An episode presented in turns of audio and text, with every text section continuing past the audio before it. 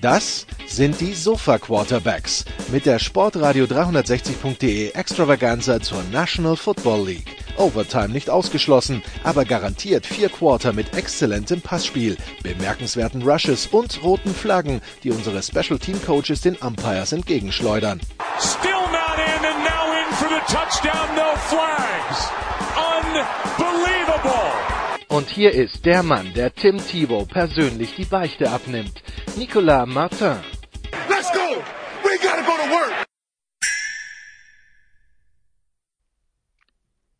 Sport 360, die Sofa Quarterbacks NFL Woche 2. Wir packen die Overreaction zur Seite. Nein, tun wir nicht. Und schauen, was so passiert ist in Woche 2. Es gibt genug zu besprechen. Es gibt genug, um den Kopf zu schütteln. Es gibt genug, um sich drüber aufzuregen. Es ist, äh, ja, es, es sind diverse Themen, über die wir sprechen können mit Jan Leckwert von Triple Option. Hallo Jan. Ja, moin moin. Das Sofa ist so ein bisschen leer und einsam, von daher, Nikola, setz dich doch einfach zu mir.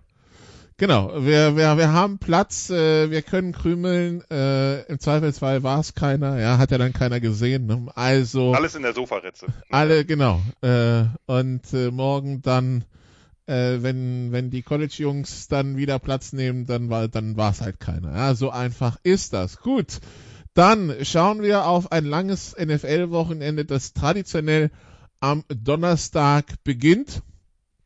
Dieses Mal mit einem NFC East Duell zwischen dem Football-Team aus Washington und den New York Football Giants, also Football-Team gegen Football Giants. Und also wir haben es irgendwie, also Andreas Renner hat es in der Nacht von Donnerstag auf Freitag selber kommentiert.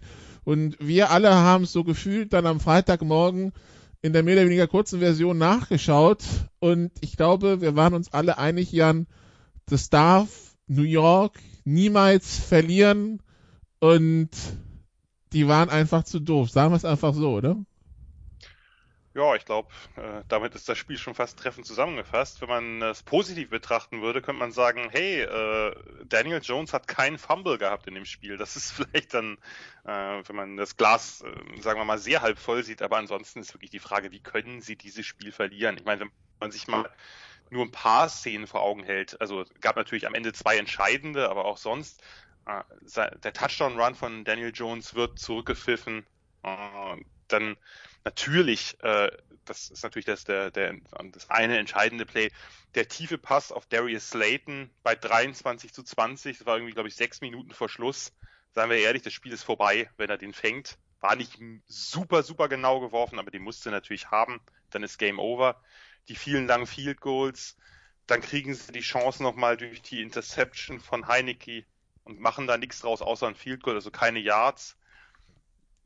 Kriegen Washington dann nicht gestoppt im letzten Drive und die, äh, das Footballteam verkickt wirklich das Field Goal, aber Dexter Lawrence ja, springt halt zu früh oder nicht oder wie auch immer, ist eine knappe Sache gewesen und, und Hopkins kriegt die zweite Chance und äh, macht ihn dann rein. Also ja, absolut unfassbar, das darfst du nicht verlieren.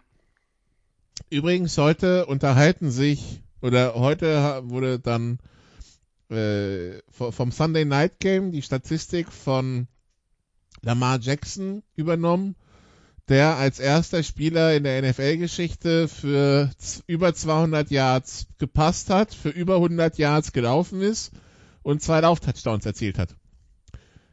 Er ist eigentlich der Zweite, wenn da am Donnerstag nicht diese Flagge auf diesem Lauf von Jones gelegen hätte. Weil Jones hat 249 Passyards, 95 Laufyards und einen Touchdown und die 20 Yards, die fehlten und der Touchdown, das wäre es dann gewesen, ne? So sieht's aus. Also Daniel Jones hat ein sehr gutes Spiel gemacht. Äh, bei ja. allem, äh, was wir sonst gerne auch mal zu Recht über ihn äh, ablästern, gerade über seine Ball Security und äh, das, das entsprechende Pocket Movement und auch den einen oder anderen haarsträubenden Fehler. Er hat halt viele Highs, viele Lows. Er ist unterschätzt als Runner. Das haben, das haben die Giants jetzt diese, dieses Jahr offensichtlich auch nochmal mehr äh, eingesehen und nutzen es mehr aus, dass die Zone Read Runs von ihm äh, wirklich gefährlich sind. auf der anderen Weil Seite. Die sehen, die sehen so verhält, jetzt wenn ich es mit Lamar Jackson vergleiche, ja. Ja, gut, mit Lamar das, Jackson. Ja, das, das sieht, ja aber das sieht, das sieht im Verhältnis so unspektakulär aus, aber der Junge ist falsch schnell unterwegs, das denkt man gar nicht. Nee, der ist halt auch so ein Longstrider, ne? Das ist natürlich jetzt auch nicht, äh, nicht der kleinste Quarterback. Ähm, der, der nimmt halt Schwung auf und äh, dann ist er halt schwer zu stoppen. Und dann macht er halt mit pro Schritt gefühlt zwei Yards. Also das ist, äh, das ist schon relativ eindrucksvoll da. Ähm, nur sieht halt nicht so aus, aber unglaublich effektiv. Aber mit dieser Giants Offense habe ich trotzdem so meine Probleme. Also zunächst mal, ähm, Saquon Barkley ist offensichtlich nicht fit. Mhm. Äh, er hat diesen einen langen Lauf gehabt, äh, der, der, recht gut geblockt war, aber ansonsten merkt man, dass ihm eigentlich die Spritzigkeit, die Dynamik, diese Explosivität auf den ersten Schritten fehlt. Und ich weiß nicht, ob man ihm da so einen Gefallen mit tut, dass man ihn jetzt verbrennt. Das ist das eine. Der andere Punkt, der mir wirklich aufgestoßen ist, jetzt auch nochmal beim, beim Schauen der, der Highlights. Die Giants haben sich ja nun mit Kadarius Tony einen ja, Receiver geholt, der wahnsinnig stark nach dem Catch ist, die man, die man füttern muss mit Bällen, die man diese sogenannten Manufactured Touches geben muss. Er steht auch andauernd auf dem Feld, aber kriegt keinen Ball. Und da frage ich mich, ich meine, das ist, das ist ja jetzt nicht jemand, wo du sagen musst, naja, der muss erst die Routen lernen oder so. Dann gibst du ihm am Anfang mal die Bälle einfach schnell. Quick Passes nach außen, Screens, was auch immer, damit er eben das ausspielen kann, was ihn so stark macht. Und aus irgendeinem Grund setzen sie ihn zwar andauernd ein, aber lassen ihn dann trotzdem außen vor. Und da frage ich mich, was soll das? Und dann, das ist ja jetzt nichts anderes, es ist ja jetzt, wie gesagt, nicht so, dass er dann die ganze Zeit irgendwelche optionalen Routes äh, laufen müsste und die Coverage lesen muss und je nachdem dann eben nach innen oder nach außen cuttet oder irgendwas, was vielleicht ein bisschen schwieriger ist und wo man vielleicht ein bisschen, bisschen mehr Erfahrung braucht, sondern das sind im Grunde genommen ja verlängerte Handoffs. Und warum, äh, warum nutzen die Giants das nicht aus und sagen, naja, das ist ja letztlich nichts anderes, als wenn du einen Running Back draftest und sagst, ja, ich äh, stelle den zwar auf, aber der kriegt eigentlich keinen Ball überreicht. Äh, geht mir nicht ganz in den Kopf, weil letztlich, auch wenn diese Offense mittlerweile ja doch das, den ein oder anderen Skillplayer hat, der auch ein bisschen, äh, ein bisschen mehr zu beachten ist, dass sie eben jemanden wie Golladay geholt haben in der Free Agency, der Shepard wieder richtig stark ist, aber trotzdem genug explosive Skillplayer kannst du ja nicht haben. Und daher, das, äh, das ist auch was, was mir nicht so ganz in den Kopf will. Die O-Line hat ja verhältnismäßig okay gespielt gegen diese ja doch sehr, sehr starke äh, D-Line oder dieses, dieser Pass-Rush äh, vom Football-Team. Ähm, wie gesagt, eigentlich, wir können lang drum herum reden. Das Spiel dürfen sie nicht verlieren. Sie haben es verloren, sind 0-2. Äh, der ganze Tough Guy Talk von Joe Judge ist irgendwie auch, weiß ich nicht, äh, wird immer deplatzierter. Äh, die Football Giants müssen halt wirklich äh, gucken, wohin jetzt der Weg geht. Ja, ähm, die Football Giants, äh, das Football Team mit Taylor, mit äh, Taylor Heinecke. Äh, was, was nehmen wir damit? Ja, Taylor Heinecke ist irgendwie schon ein spannender Spieler. Der macht einfach wahnsinnig viel Spaß beim Zuschauen. Der hat seine Limitationen, der hat, wird immer sein, seine kleinen Fehler drin haben. Der hat nicht den stärksten Arm. Der ist sicherlich nicht das größte Talent, was auf Quarterback rumläuft, aber der hat irgendwie einfach diesen, der hat so Gaming-Qualitäten und oder Gamer-Qualitäten und die spielt er halt auch immer wieder aus. Er hat Herz, äh, also ja, toller Spieler. Äh, die, das, äh, das ist, das ist ein Team, was, was, was unangenehm zu spielen ist natürlich. Ich hätte jetzt gedacht, vielleicht, dass die Defense noch ein bisschen besser ist, gerade auch, dass der Pass Rush noch ein bisschen mehr durchkommt als jetzt in den ersten Spielen. War er ja, aber da hat man doch sehr, sehr hohe Erwartungen, vielleicht zu hohe Erwartungen. Man hat mit Terry McLaurin einen der unterschätzten besten Receiver der NFL. Ich möchte das so klar ausdrücken. Er ist, er gehört, ist jetzt nicht jemand, der natürlich den Quarterback hat, der ihn jetzt mit super vielen Bällen füttert, auch mit super vielen tiefen Bällen. Aber ein, ein Spieler mit, äh, mit, äh, ja, Speed, Dynamik, mit solchen Routen, mit der, mit den Händen, mit dieser Spielintelligenz, äh, eigentlich, die haben, die haben ein paar interessante Leute da. Ich wünsche mir immer noch, dass sie Antonio Gibson ein bisschen kreativer einsetzen. Das war ein Receiver am College, den haben sie auf Running Back umgeschult und lassen jetzt so ein bisschen, ja, der kriegt so ein bisschen die Behandlung wie Sony Michel bei den Patriots, aus dem man auch viel zu wenig gemacht hat, den man dann irgendwie zu so einem unkreativen Inside Runner umgemodelt hat ähm, der im, im, College ja auch wesentlich, äh, wesentlich variabler eingesetzt wurde. Und bei Gibson, der ja so wirklich Receiver war, warum setzt man den halt so ein, dass man ihn eigentlich immer nur durch die Mitte laufen lässt? Das kann er mittlerweile ganz gut, hat an Vision zugelegt, aber frage ich mich trotzdem, ob da nicht doch ein bisschen mehr drin wäre. Äh, insgesamt ist es, äh, ja, die NFC ist es jetzt sicherlich nicht die, die beste Division der NFL, aber, ähm, aber da gibt's halt ein paar doch, äh, ja, doch ganz ansehnliche Units und ähm, eng wird's werden. Ja, ich meine, man kann sich ja nicht beschweren, dass die, nächste, dass die letztes Jahr nicht spannend gewesen wäre, diese NFC East. Die war nicht gut, aber wir wussten hm. bis zum letzten Spieltag nicht, wer Meister wird. Ist richtig. Ich erwarte es ein bisschen besser als letztes Jahr, wohlgemerkt. Aber gut, viel äh, schlechter geht ja auch nicht. Ja, schwierig.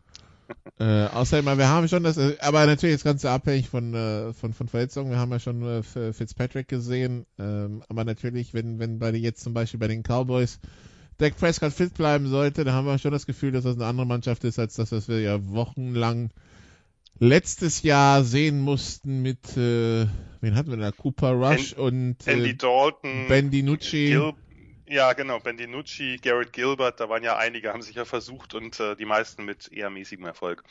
Gut, ähm, ja, äh, apropos, apropos Dallas, die gewinnen ein Heimspiel in LA so gefühlt, ja, äh, mit, äh, also ich weiß, das, ist, das, hört, das hörte sich vom, vom Crowd Noise an, als wären da 40.000 äh, Cowboys-Fans in dem Stadion, aber vielleicht täuscht das. Christian ist ja nicht da, jetzt können wir es ihm auch richtig reindrücken, ne? Ja, es gibt, ne, aber es gibt, es gab nicht The Wave, es gab dafür aber wieder Chargering der ganz schönen Sorte. Ja, also da muss man sich ja wirklich fragen, wir hatten das ja letzte Woche schon, wo ich die Chargers zwar gewonnen haben, aber man sich gefragt hat, wieso haben sie es so knapp gemacht? Das Ding müssen sie doch locker nach Hause fahren und diesmal haben sie es dann wieder geschafft, ein Spiel, was sie gerade in der zweiten Halbzeit komplett überlegen geführt haben, äh, dann irgendwie doch noch zu verhunzen. Also wenn man sich die zweite Halbzeit mal anguckt, die zweite Halbzeit hatte insgesamt sechs Drives, drei auf jeder Seite, was vor allem daran lag, dass die Chargers drei Drives mit äh, jeweils über zehn Plays hatten, ähm, die nur halt äh, insgesamt zwar sehr, sehr viele Yards gebracht haben, aber eben nur in sechs Punkten äh, sich geäußert haben, weil erstens Justin Herbert eine ja doch relativ schlimme Interception in der Red Zone in die Endzone wirft. Casey hat den, glaube ich, gefangen.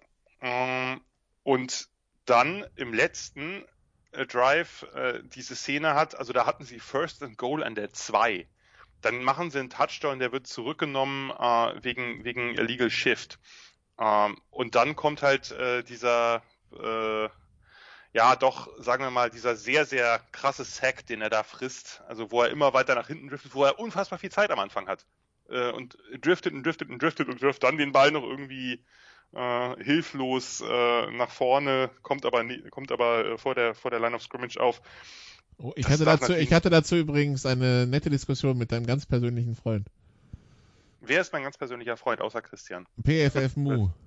Ah ja, und äh, was äh, hat er gesagt? Ich, äh, der irgendwann hat er aufgegeben, weil ähm, das, das wurde, also er kam nicht mehr mit Argumenten durch mit dieser, das, weil ich meinte, das wäre ein Running gewesen, wenn es nicht abgepfiffen worden wäre. Und er versuchte dann zu argumentieren, dass Receiver doch in der Nähe wären, wo ich nein, da war nichts in der Nähe, äh, dann ja, aber dann, dass er dass er quasi im Fallen wirft und da ist der, der Defender schon dran und das wird ja die Throwing Motion behindern und wenn ich, wo ich dann sagte, wenn das wenn, wenn jedes Mal im Rückwärtsfallen wir jetzt rausfeuern können ohne Grounding-Strafe, dann würden das alle machen. Das ist genau das, was die Regel verhindern will. Also, ja, das Einzige, was an diesen, diese Regel kompliziert ist, finde ich, und an, das war bei Seattle gegen Tennessee genauso, dass äh, im Grunde genommen der Forward Progress gestoppt wird bei einem Spieler, der aktiv rückwärts läuft.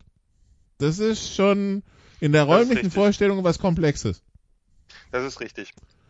Ähm, ich würde auch, äh, ich würde auch insofern, äh, also ich würde sagen, ich finde die Regel manchmal auch nicht ganz korrekt äh, oder anders.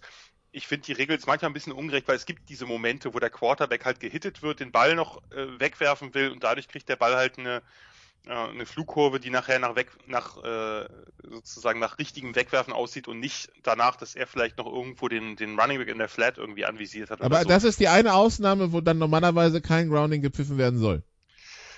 Ja, aber es wird sehr oft gepfiffen. Ja. Also äh, finde ich zumindest, dass äh, wenn eben die Throwing Motion behindert wird. Hier war es aber relativ klar. Also der, da, kann doch, äh, der, der zieht problemlos durch. Das, das Ding geht halt in den Himmel, weil er, weil er schon, weil er schon quasi rückwärts liegt, ja. Also. Ja, mal davon abgesehen, dass der Pass auch wirklich gefährlich war. Der hätte auch, also das war jetzt ja nicht mehr so kontrolliert, dass das nicht auch eine ziemlich üble Interception oder ein Pick Six hätte sein können, wenn er den irgendwie da jemandem in den Lauf legt, der mit voller Geschwindigkeit irgendwie aus der Endzone anschießt. Ne? Also das war sicherlich, die, gerade die zwei Szenen äh, waren sicherlich jetzt, war jetzt sicherlich nicht äh, Justin Herberts äh, beste Szenen, äh, müssen wir nicht drüber reden, aber das, ja, äh, das, das, Spiel dürfen sie nicht verlieren. Ne? Sie haben ja vorher auch noch das Field Goal, war das gegen die Stangen wieder? Ja, ne? Mhm. Äh, das in der ersten Halbzeit. Also äh, auch da ähm, bleibt man ja gewissen Traditionen treu bei den Chargers, dass die Special Teams halt auch immer ihren Anteil haben müssen.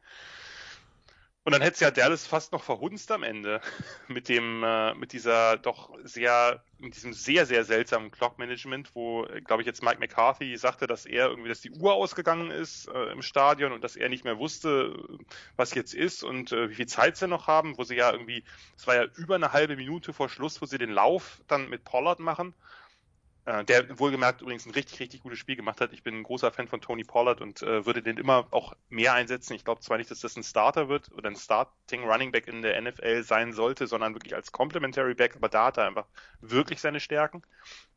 Anyway, er macht diesen Lauf und danach äh, lassen sie halt die Uhr runterticken, äh, um dann 56 Yard Field Goal zu versuchen mit, mit Greg the Leg Zerline, der im ersten Spiel ja bewiesen hat, dass er, sagen wir mal, jetzt aktuell nicht der allersicherste Kantonist ist. Er hat es dann reingemacht, von daher im Nachhinein alles, alles Suche für die Cowboys, aber ja, äh, das war natürlich äh, grotesk. Also da, da sozusagen darauf zu bauen, äh, eine halbe Minute verstreichen zu lassen. Angeblich war irgendwie Kellen Moore, hatte gesagt, ja, er irgendwie stand irgendwer vor ihm oder er stand gerade ungünstig und konnte auch keine Uhr sehen oder so. Das sind natürlich äh, jetzt nicht die Ausreden, die man unbedingt hören will. Ja gut, wir wollen nicht vergessen, die Chargers geben beinahe einen 60-Jahr-Touchdown zur Halbzeit ab. Ähm, äh, Zeke Elliott, der dann nach dem Lateral von CD Lamp irgendwie noch an der ja, 3 Yard ja, ja. jetzt ausgeschoben wird, wobei ich weiß nicht, ob das ein Lateral war, wenn ich ganz ehrlich bin, aber das war ja dann sowieso egal. Ähm, ja, also die ja, Chargers, die, die, Chargers, Chargers sind 1 und 1. Ja, die hätten 2-0 stehen müssen und eigentlich mit den beiden Spielen auch relativ komfortabel 2-0 stehen müssen. Äh, tun sie aber nicht. Es sind die Chargers. Es sind die Chargers. Nach wie vor. Schöne Grüße an Herrn Schimmel. So ist es. Von meiner Seite auch natürlich. Der sich wahrscheinlich gefreut hat gestern, dass er von, von diesem, von diesem fantastischen Spiel Minnesota gegen Arizona abgelenkt wurde und dementsprechend wenig von seinen Chargers sehen musste. Ja, ah, ja. hat er wahrscheinlich was aufs Ohr bekommen, aber äh, das wird ihm nicht gefallen haben, gerade am Ende. Nee, definitiv nicht, aber ähm, Gut, vielleicht, vielleicht hat, ja, Günther Zapp bringt es ja meistens erträglich rüber für, für, für, für, die, für, für, die gegnerische Seite. Also von daher, ja. Äh, Christian wird's, wird's, über, wird's überstanden haben. Äh, geht ihm auch gut, ist auch schon wieder zu Hause angekommen. Also ja. Hören wir morgen, in den, hören wir morgen beim, beim College Football. Äh, beziehungsweise Mittwoch dann. Gut, dann. Ähm, ja, also die Cowboys jetzt 1 und 1, die Chargers 1 und 1, äh, wenn der Gegner der Cowboys in Woche 1, das waren ja die Bucks, die hatten Atlanta zu Gast. Ja, und äh, das sah am Anfang nach einer klaren Geschichte aus, das ist am Ende eine klare Geschichte. Zwischendurch hat man da irgendwie den Falcons eine Möhre nicht hingehalten, weil ich weiß nicht, ob der, ob der Falke auf eine Möhre reagiert, aber wir, wir verstehen uns irgendwo. Ein Mäuschen und, hingehalten ja, vielleicht, ja. Ja, irgendwie Genau, irgend so ein Nager und der, der Falke kam wieder ran und äh, im vierten Quarter wurde dann der Sack gnadenlos zugemacht mit zwei Pick Sixes von Mike Edwards. Am Ende 48-25 und wenn man sich die, die Statistiken von Tom Brady nach zwei Spielen anschaut, neun Touchdown-Pässe, also wenn wir es mal achteinhalb nehmen, sind wir bei 76,5 Touchdown-Pässen für die Saison. Interessante Kurve, die er da nimmt. Ja, ähm, was, was, was die Bugs eigentlich war es also also ich hatte nie das Gefühl, dass Atlanta das gewinnen kann, wenn ich ganz ehrlich bin. Du bist natürlich auch gestählter Falcons-Fan, Pessimist. Das äh, ja. Ähm, nee, ich hatte ich hatte ich in der naja, man weiß es halt nicht. Also es gab diesen diesen Moment, als es dann 25 28 stand und sie wieder in Ballbesitz kam, da kam halt dann dieser unglaublich gute Punt, ne, das äh, das war dann so ein bisschen, also es war jetzt nicht das Play des Spiels, äh, soweit will ich nicht gehen, aber dieser, dieser Punt von Bradley Pinion, der den, der die Falcons, Achtung, pinnt an der äh, ein- oder zwei Yard Linie, der war, äh, der hat natürlich das Ganze, Entschuldigung, der hat natürlich das Ganze dann erschwert. Äh, vorher waren die Falcons schon so ein bisschen, hatte man den Eindruck, dass sie schon so, so, so einen kleinen, kleinen Höhenflug hatten. Äh, klar, erste Halbzeit Brady wirklich, äh, wirklich ein Phänomen. Ich meine, man hat das Gefühl, der ist in den 40ern besser als in den 20ern. Also, und ich glaube, also Statistiken gibt es sicherlich, die dafür sprechen, aber gerade der, der Eye-Test, das ist schon, das ist schon einigermaßen beeindruckend. Ähm, das, das andere, was beeindruckend ist, weil da muss ich ein bisschen auch Abbitte leisten, ist, dass, dass Gronk wieder so ein Difference Maker geworden ist. Weil ich weiß nicht, wie es dir ging, aber als der in der letzten Saison zurückkam, so die ersten fünf Spiele, wirkte der wirklich, naja, hatte ich erst gedacht, naja, das ist ein nettes Maskottchen. Der, der hatte die Explosivität nicht mehr, der wirkte, wirkte langsam, der wirkte er fast. Hat zwei Jahre Party gemacht. Ja, der wirkte fast wie ein Blocking-Teil. Am Anfang haben sie ihn ja auch vor allem so eingesetzt. Da hat ja, hat ja Braid fast, fast mehr, äh, mehr Targets bekommen als Gronk.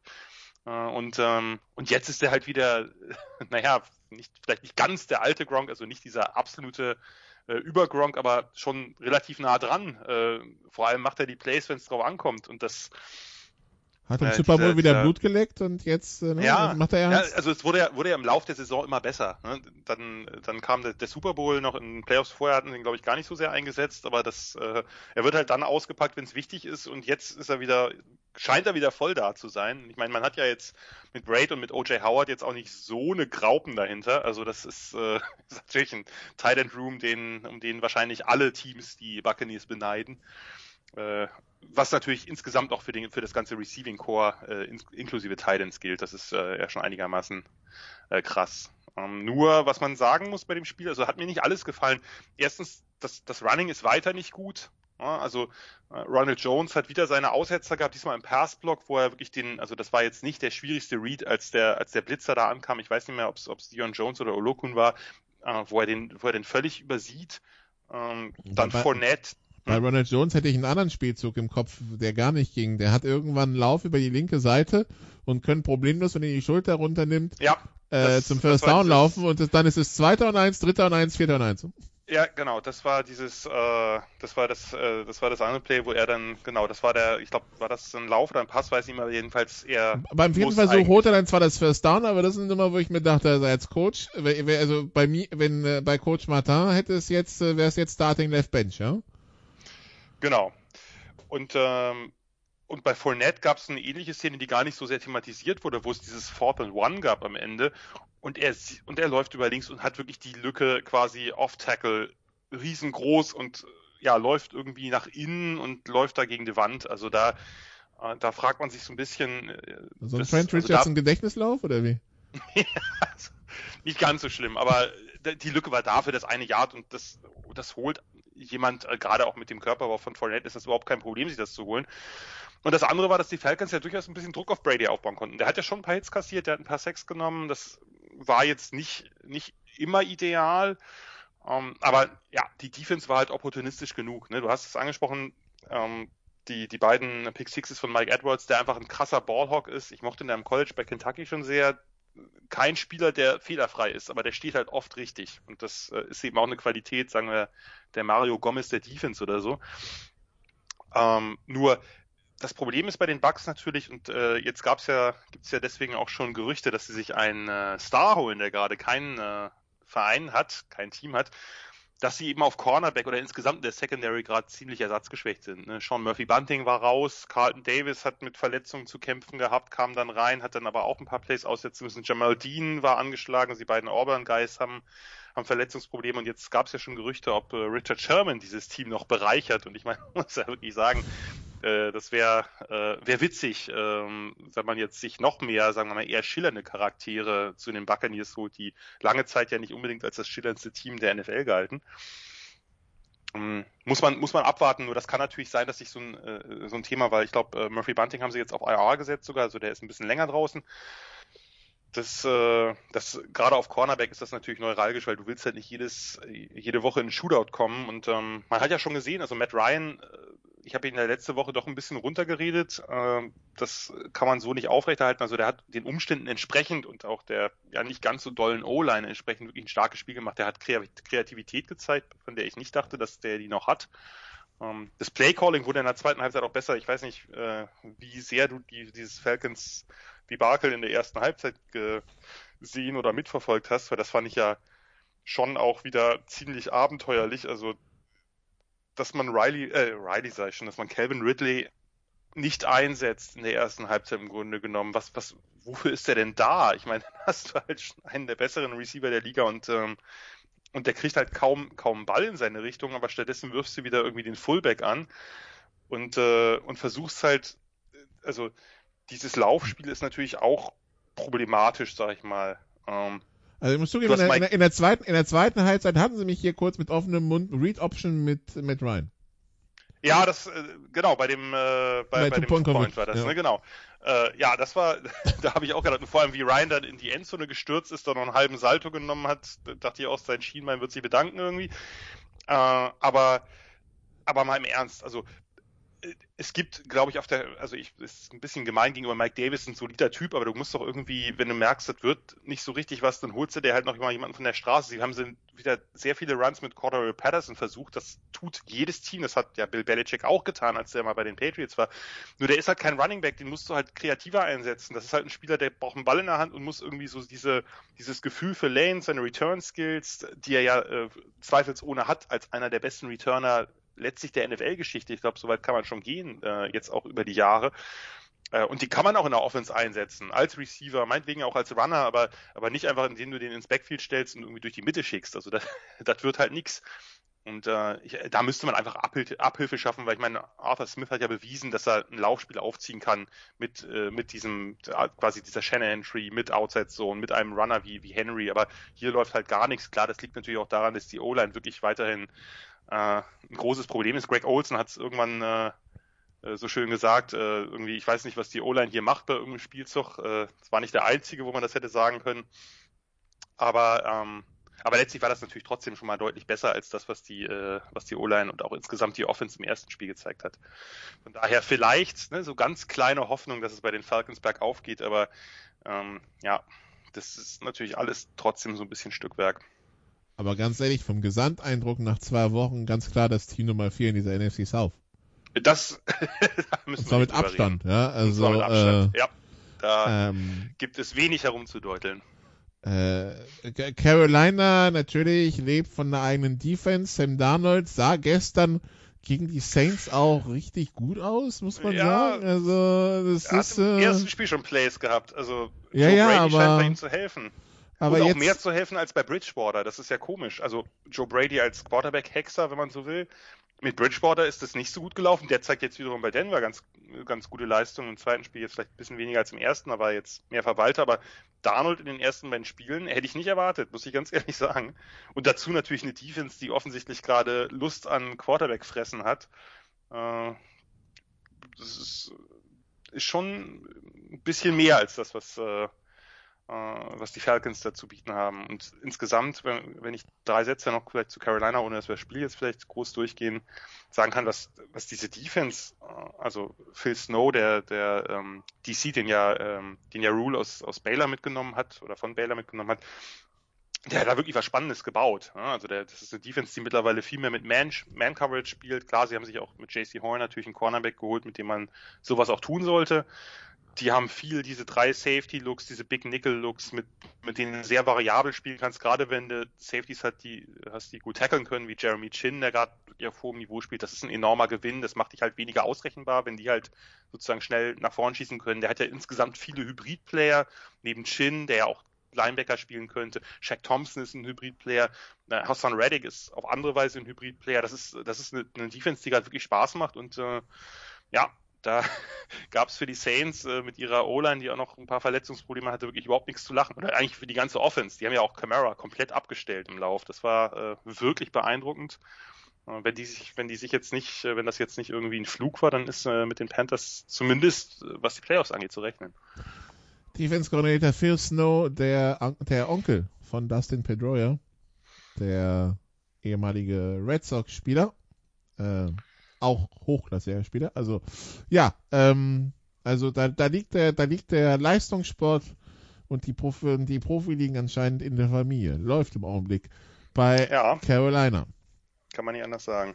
Gut, dann äh, schauen wir auf den Nachfolger von Sam Darnold bei den Panthers. ähm, lief nicht so ganz so gut für Zach Wilson gestern, müssen wir sagen. Startete 0 von 2 für zwei Picks war dann irgendwann zwei von fünf für drei Picks. Am Ende hat er vier Picks und gut, jetzt kann man natürlich sagen, das war ein Rookie-Quarterback gegen eine Bill Belichick-Defense. Da muss man sagen, sehen Rookie-Quarterbacks traditionell in den letzten 20 Jahren eher bescheiden aus.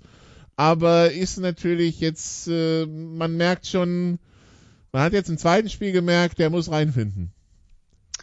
Ja, das war ja nicht nur bescheiden, sondern es war schon besonders bescheiden. Also wir kennen, wir kennen, ja, wir kennen ja nun die, die Spiele von Belichick's Defense gegen Rookie Quarterbacks und da haben die meistens wenig zu lachen, aber so wenig zu lachen wie Zach Wilson hatte lange keiner mehr. Also das war ja nicht nur, nicht nur vier Interceptions, sondern das waren eigentlich auch alles wirklich sehr, sehr fürchterliche Interceptions. Ja, da, da, zweimal waren es diese, diese Sideline-Throws, die er von BYU, wie man sie da kannte, ne, die er dann punktgenau auf den, äh, auf, der, auf den Receiver legt, aber es sind halt nun mal bessere Defenses und auch bessere Safeties, die dann Plays und Routen erkennen und einfach dann äh, sozusagen vor den, vor den Receiver gehen können. Und das war ja nicht mal, das waren ja jetzt wirklich auch einfach Würfe, die zu spät waren, äh, wo der wo der jeweilige Defender oder die Defender halt wirklich auch Zeit hatten, sich dazu zu positionieren. Das waren jetzt nicht umkämpfte Bälle, die dann der Defender gesichert hat, sondern die waren schon wirklich schlecht.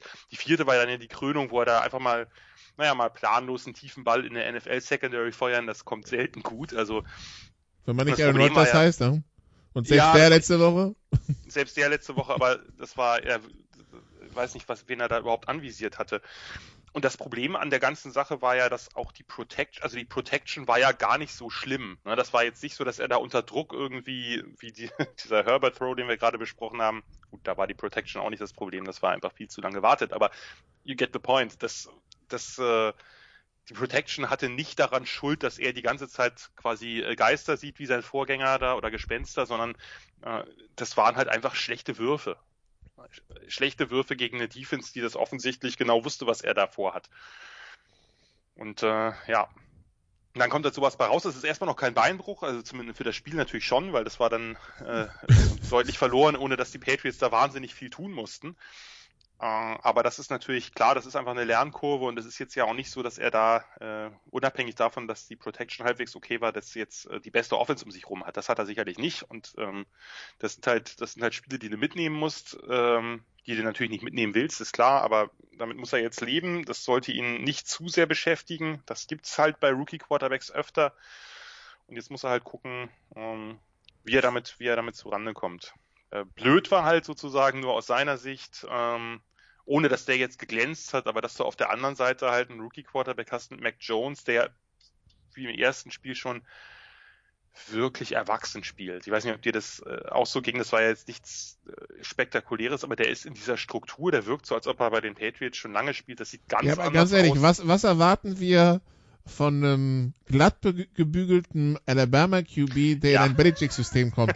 Hast du, hast du jetzt erwartet, ein Hybrid zwischen James Winston und Lamar Jackson, oder?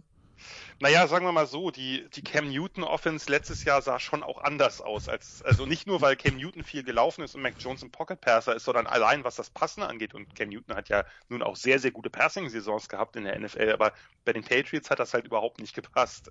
Mac Jones ist ja selbst im Alabama-Vergleich zu, im Vergleich zu seinen Vorgängern mit, mit Hertz und äh, Tango Valoa war ja schon und mit seinem Nachfolger übrigens auch, Bry, äh, hier Bryce, Bryce Young, äh, war ja schon, wie ich sagen, der, der, der konservativste, doch, eigentlich schon.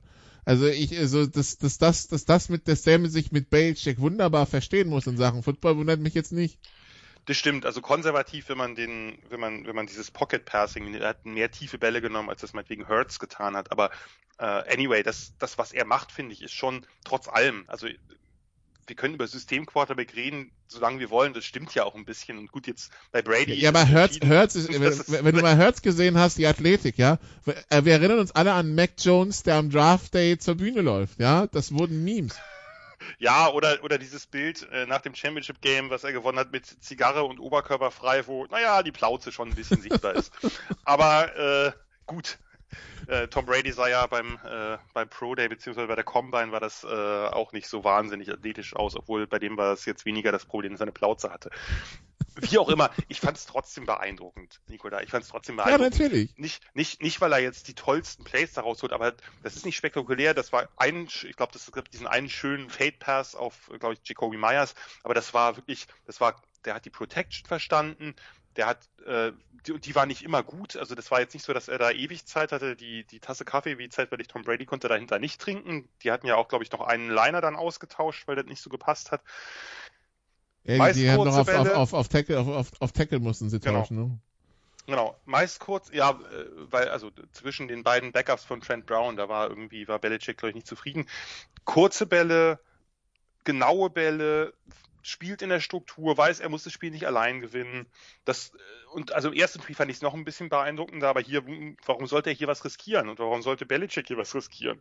Das, äh, oder McDaniels, das war, war ja, das Ding war ja durch, dadurch, dass Zach Wilson da die, die Bälle reihenweise aufgelegt hat.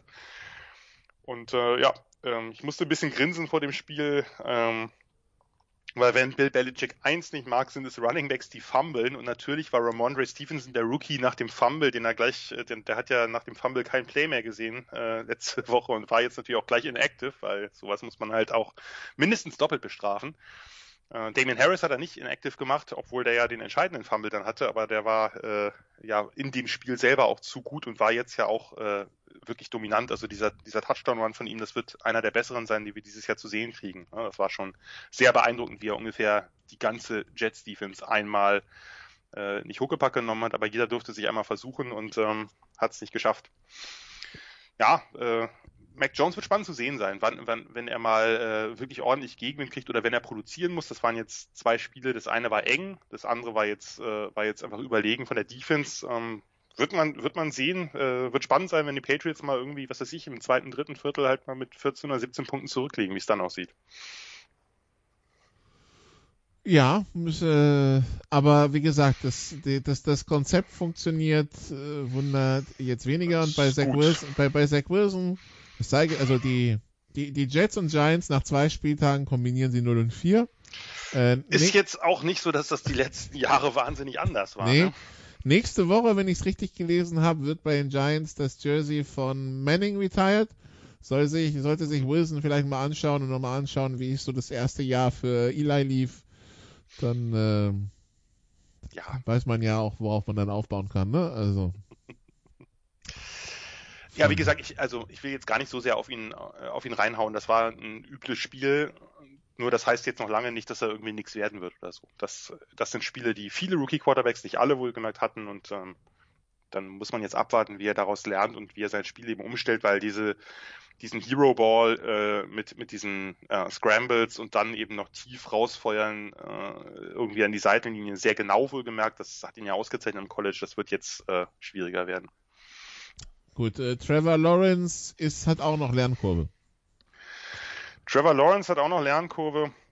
Da sehe ich mich so ein bisschen äh, bestätigt zu dem, was ich letztes Mal sagte. Das ist so ein bisschen die, die Andrew Luck-Situation. Der äh, feuert halt, feuert, feuert. Äh, vieles geht nicht gut, einiges geht gut. Das, was gut aussieht, äh, sieht oft spektakulär aus. Äh, nur äh, ja, der hat natürlich auch wirklich kein gutes Team um sich. Das ist jetzt keine Ausrede, aber das äh, lässt sich nicht von der Hand weisen. Seine Kicker jetzt 0 und 3 in der Saison. Mal gucken, wie lange es für Josh Lambo weitergeht. Ähm, ja, der ist ein bisschen in Limbo jetzt, ne? Naja, lassen wir es. Äh, du hast, du wolltest dich gestern nicht äußern zu äh, Daniel Hunter, der jagt Doch. heute und der legt. Ja, doch, äh, wollte ich, aber ich war gestern schlicht zu müde irgendwann. Ich hatte das Ende der, der Spiele, musste ich heute nachholen, also der späten Spiele, muss ich gestehen, weil äh, irgendwann nach nur zwei Stunden Schlaf am Vortag hat mich die Müdigkeit übermannt. Okay, gut. Also the, the, the jury is still out. Nee, ich habe das ja schon kommentiert okay. heute, dass der gute Christian da auf jeden Fall noch einen Tacker für bekommt, aber den kriegt er morgen. Gut. Ja, also Trevor Lawrence. So, und dann haben wir noch Tour in der Division, wo die Miami Dolphins irgendwie, weiß ich, vielleicht treten sie einfach gegen die Bills nicht mehr an, weil bringt ja eh nichts, ja. Wir wissen, sie, sie, also wenn wir jetzt die letzten drei Spiele der, der Dolphins betrachten, da ging es zweimal gegen die Bills, da wurden sie zweimal aus dem Stahlen geschossen und einmal haben sie mit eins gegen die Patriots gewonnen. Jetzt Tour äh, ja, angeschlagen, wurde von dem LKW überfahren. Die Rippen haben es zwar halbwegs überstanden, allerdings geprellt und wir wissen, das ist schmerzhaft. Ja, das war natürlich eine Katastrophe, was die Dolphins da geboten haben. Äh, das muss man, muss man so deutlich sagen. Äh, was das Problem war ja, also natürlich so ein so eine Verletzung, so eine Rippenverletzung kann immer passieren. Äh, das war dieser Hit von AJ Epinesa, wenn ich mich jetzt richtig erinnere. Letztes ah. Jahr Drew Brees, war es letztes Jahr, vorletztes Jahr? Nee, letztes Jahr hat Drew Brees doch irgendwie Jahr, genau. die, die, zwölf, die zwölf Rippenbrüche oder so gehabt. Genau, nur das, das Problem, wie gesagt, das ist eher so ein bisschen wie mit, äh, ganz, oder also andere, ganz andere Situationen von der Verletzung, also ein bisschen wie mit Burrows äh, Verletzung letztes Jahr. Es gibt natürlich Verletz also Verletzungen sind halt unglücklich und können halt passieren bei einem Sack. Nur das Problem ist, dass Tour gefühlt bei jedem Passversuch vorher auch schon unter Druck war. Also die O-Line hatte halt wirklich große Probleme mit dem Passblock.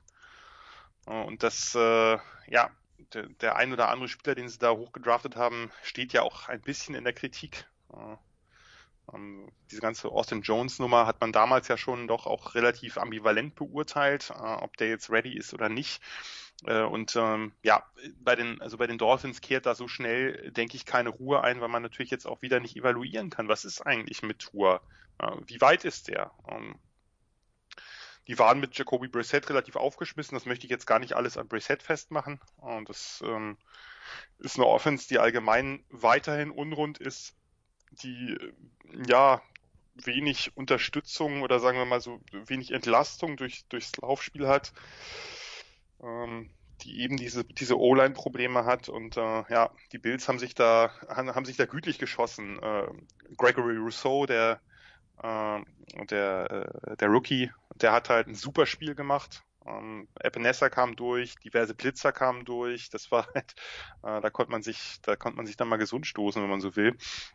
Ähm, trotzdem haben mir die Bills auch nicht so, ja, sagen wir mal, perfekt gefallen, wie man das bei einem 35 zu 0 äh, erahnen könnte oder denken könnte oder erwarten könnte. Josh Allen immer noch nicht so komfortabel wie vergangene Saison. Das ist viel klein, klein, das sind viele kurze Pässe, der geht, der geht weniger tief, der hat, äh, ich weiß nicht, woran es liegt. Also die Receiver sind ja die gleichen, er hat Sanders noch dazu bekommen, müsste eigentlich alles soweit gut sein, aber ähm, aber da ist irgendwie, das ist irgendwie noch nicht so ganz in Ordnung. Gab ja auch da ein bisschen Pass Protection Probleme. Andererseits muss man sagen, immerhin, wenn irgendwas vielleicht ein bisschen Hoffnung macht, dann ist es das, das Laufspiel, was letztes Jahr sehr schlecht funktioniert hat. Gerade auch das Run Blocking, was äh, nicht gut war, dass das Fortschritte macht. Äh, gleich am Anfang ja auch dieser lange, lange Lauf in Singletary zum Touchdown, äh, wo Singletary selbst nicht sehr viel machen musste, sondern das war halt sehr, sehr gut geblockt. Ähm, ja, ich war, also ich bin noch nicht ganz überzeugt von den von den Bills. Ich glaube, da äh, da braucht es auch noch ein paar äh, müssen noch ein paar Stellschrauben gedreht werden. Wie gesagt, Russo äh, ist ist natürlich äh, ist natürlich super, dass ein dass ein Rookie so einschlägt und gleich so dominiert. Ähm, das brauchten sie auch ein bisschen bisschen mehr im Pass Rush. Ja, wird man sehen. Bei den Dolphins wird man, muss man jetzt, muss man jetzt aufpassen. 1-1, aber es fühlt sich irgendwie nach 0-2 an. Das äh, meine ich, meine ich gar nicht böse, aber das, ja. ähm, das äh, war ja auch, muss man ja auch sagen, wenn, wenn äh, Damien Harris da nicht in Goal Range fummelt, dann verlieren sie das erste Spiel wahrscheinlich auch. Ne? Also das, äh, ja, die, äh, da muss es, da hängt es natürlich jetzt davon ab. Ähm, es ist ja auch nicht schlimm sozusagen, wenn sie dieses Jahr den, diesen weiteren Schritt noch nicht machen. Es wäre nur schlimm, wenn sie dieses Jahr nicht mal Tour evaluieren können. Das wäre dann, äh, dann ständen sie, ständen sie eigentlich, dann wäre es eine komplett verlorene Saison. Dann stehen sie nach der Saison genauso schlau da wie nach letzter. Also tu erst erstmal Day to Day, aber klar, mit dieser O-Line äh, willst du dich vielleicht nicht direkt wieder hinstellen, wenn. Äh ich ich würde ich würd äh, eine Woche Zeit geben, je nachdem. Äh, gegen wen geht's nächste? Oh, bei den Raiders. Das bei, ist bei den Raiders. Gerade, ja. gerade, wir werden ja vielleicht noch drüber reden, aber der Raiders Pass Rush hat ja doch eine kleine Renaissance erlebt und ich weiß nicht, ob das gerade eine gute Idee ist, da einen angeknacksten, im wahrsten Sinne des Wortes, Tour einzustellen. Aber gut, das mit, äh, mit, wird mit, Nur mit Kevlar-Weste also dann, ne? Ja, ja, unbedingt. Nein, das wird, äh, wird äh, Brian Flores sicherlich äh, besser beurteilen können als wir beide, aber so rein von außen betrachtet wirkt das nicht nach der besten Idee. Ja, man, man hat ein bisschen Mitleid. Äh, der, der Football-Fan, der Football-Fan in äh, in, äh, in South Beach übrigens richtig verwöhnt worden dieses Wochenende, weil die Hurricanes haben ja auch mit, haben, also die Miami Hurricanes haben im College 38-17 gegen Michigan State verloren. Erstes Mal überhaupt, dass beide Miami-Teams äh, an einem Wochenende Heimspiele mit mehr als 21 Punkten verlieren. Also so richtig zwei Klatsch. Also wir wissen, die Dolphins hatten schwierige Zeiten, die Hurricanes hatten schwierige Zeiten in den letzten 20 Jahren. Das war jetzt aber nochmal ein tieferer Tiefpunkt. Aber ja. Nun, also, Tour, gute Besserung. Überhaupt gestern, Wochen, äh, gestern ein Spieltag, Jan, wo man kurz überlegen musste und dann vor Augen geführt bekommen hat, wer eigentlich wo Backup ist, weil es kamen ziemlich viele zum Einsatz. Zu viele wahrscheinlich, ne? Also das ist nie, das, ja. ist nie gut. Nee, das ist nie gut. Und gerade die Menge an Quarterbacks, die irgendwie entweder für ein paar Plays oder eben doch dann ganz raus mussten, war ja doch relativ groß. Äh, dazu kamen dann einige weitere Verletzungen von Schlüsselspielern, zum Teil schlimme Verletzungen, zum Teil Verletzungen, wo wir jetzt noch gar nicht wissen, äh, wie schlimm die sind. Hm, ja, äh, ich, ich weiß nicht, ob es eine Häufung ist. Es kommt, es kommt mir gerade so vor, aber es kann natürlich auch einfach sein, dass, äh, dass man sich wieder im, in einem halben Jahr Pause, das man hatte, oder ein Dreivierteljahr Pause bei der NFL sogar ein bisschen, bisschen dran gewöhnt hat, aber äh, also entwöhnt hat und jetzt wieder dran gewöhnen muss, dass das eben ein Sport ist, der sehr viel Verletzungen mit sich bringt. Aber ja, das ist schon, äh, das ist schon bitter. Und es kommt immer wieder die Diskussion auf, dass äh, die Reduktion der Kontaktphasen, die, äh, die jetzt die letzten Jahre stattgefunden hat, das Problem unter Umständen eher verschlimmert als verbessert, ne? Dazu kann ich nichts sagen. Also dazu bin ich zu wenig Experte. Das kann durchaus sein. Äh, was, was ich dazu gelesen habe, könnte plausibel sein oder nicht, aber das äh, dazu, dazu, da müsste man jetzt jemanden fragen, der sich da äh, ein bisschen besser und tiefer mit auskennt. Also, wenn wir auf die Liste der Spieler schauen, die einen mitbekommen haben gestern. Entschuldigung. Ähm, also wir, wir hatten, wir haben Tour angesprochen. Ähm, TJ Watt, der, äh, der Defense Star der Steelers ähm, Leiste, müssen mal gucken, was da passiert. Tyrod Taylor, jetzt Hamstring, der, der tut mir echt leid.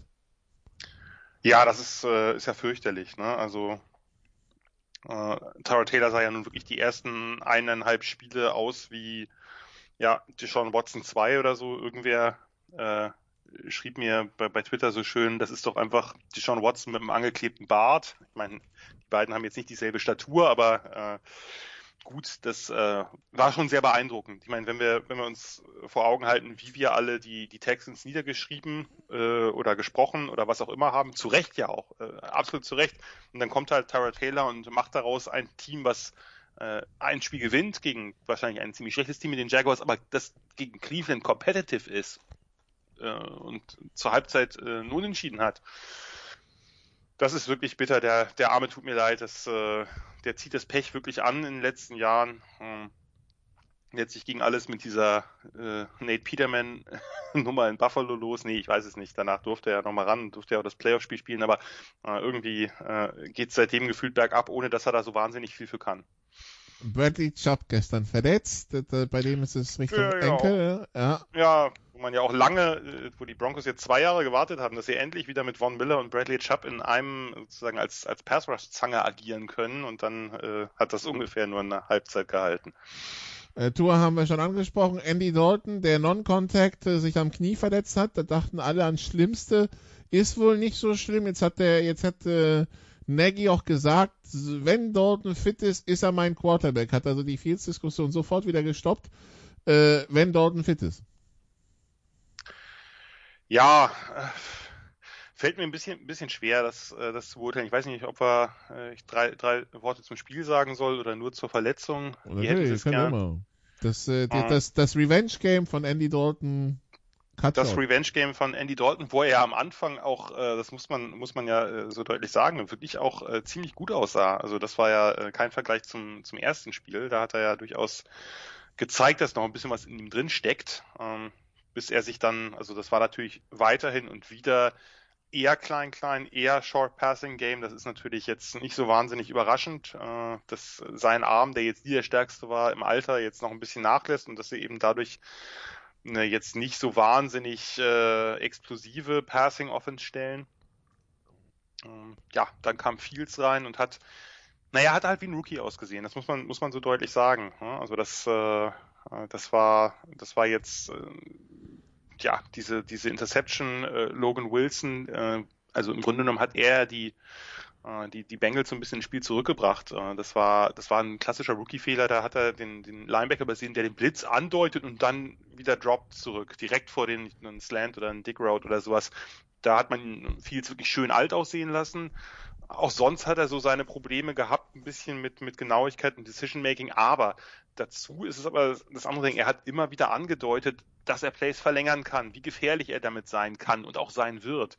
Und das ist, äh, das ist etwas, was natürlich Andy Dalton nicht bietet. Von daher ist ein bisschen die Frage, äh, wie weit sehen sich die Bears mit ihrer Defense, die jetzt äh, einen ganz guten Eindruck gemacht hat gegen Burrow?